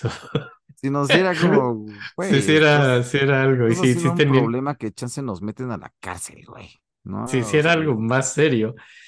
Y Mozart era como, No, güey, tranquilo, papi, nadie se va a dar cuenta, gordo. Estamos haciendo tremendo y aparte estamos hablando de la verdad. No, ya sabes, o sea, como, pues maravilloso, güey, lo lograron y creo que, puta, No, les salió muy bien y, y de hecho es la siguiente rola que quería poner. Quería poner un poco de la flauta mágica. Vamos a poner la parte famosísima porque es una pinche maravilla, eh, la de la Reina de la Noche. Ahí te va. de... ¿Es esa? E- esa merísima, es un rolón, güey, es un rolón. Ahí, ahí va.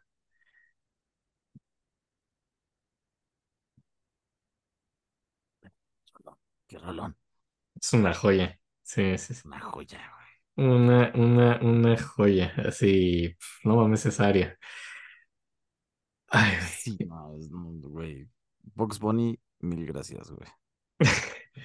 Y aquí es cuando nace su, el otro hijo que, que, que sobrevive, Franz, eh, que aquí evidentemente la vida sexual de los grandes compositores eh, evidentemente mete chismes maravillosos.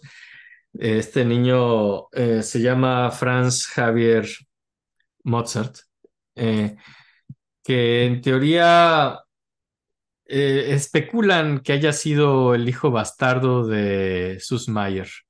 O sea, el libro de la vida sexual de los grandes compositores cree que eh, Constance tuvo ese hijo con Mayer que se llamaba Franz Javier, igual que el niño. Eh, entonces, y Mayer es como este alumno de Mozart, que es de hecho el que, spoiler alert, va a acabar el Requiem, pero especulan que es el padre de su segundo hijo, Damn. además del padre del final de su Requiem. No. Lo cual no es una especulación, es un hecho Wow, comprobado. está duro. Ajá. Bueno, eso no más quiere decir que la gente lo quería mucho, güey. ¿Qué aspecto? Y que chance no tenía buenas espermas. Sí tenía, porque tuvo otros hijos que, bueno, este sí duró, ¿no? Que se Eh, murieron, Enrique, que se murieron. que se murieron, así no que sobrevivieron como este. Ay, perdón. Está muy bonito. Bueno, no es bonito, pero está muy chistoso. Eh, pero es donde también llega la carta anónima donde le piden hacer el requiem. Y pues ya comienza a hacer su requiem ya muy enfermo y está toda esta, yo no sé si ya es más novelización de las cosas que estaba tan enfermo que él creía que era un requiem a sí mismo porque se estaba muriendo el güey. Y él lo Que sabía se estaba y muriendo todo el tiempo, güey. Eso es sorprendente de Mozart. güey. O sea, desde que siempre se lo estaba... tenía seis años y se fue de viaje, estaba muriéndose constantemente, güey. o se estaba muriendo desde hace mucho y, y pues como que pues está en eso, en el 91 ya se está, está bastante enfermo y es cuando se estrena la flauta mágica que ya había hecho desde antes y fue un enorme éxito, lo cual le da cierto optimismo, sí, con la flauta mágica y su éxito como que ya como que agarra y dice, ay, vamos a hacer nuevos proyectos, la vida es bonita, ¿por qué no voy a Inglaterra? Voy a agradecerles esa invitación a la cual no había ido. Dijo, sí, sí voy a a Inglaterra. Y le escribe feliz a Constance que, que, que, pues, que a todo mundo le gustó la flauta mágica y todo iba saliendo bien. Y pues como que, que- pero el problema es que cada vez está más enfermo y en noviembre ya está bastante mal y le hacen sangrías y obviamente empeora. Y pues ya su familia llega corriendo a verlo porque se va a morir. Y le explica, ¿Empeoró con la sangría? sí, ¿tú crees que sacarle de su sangre a las personas Güey, suena totalmente no ayuda? Sí, qué raro.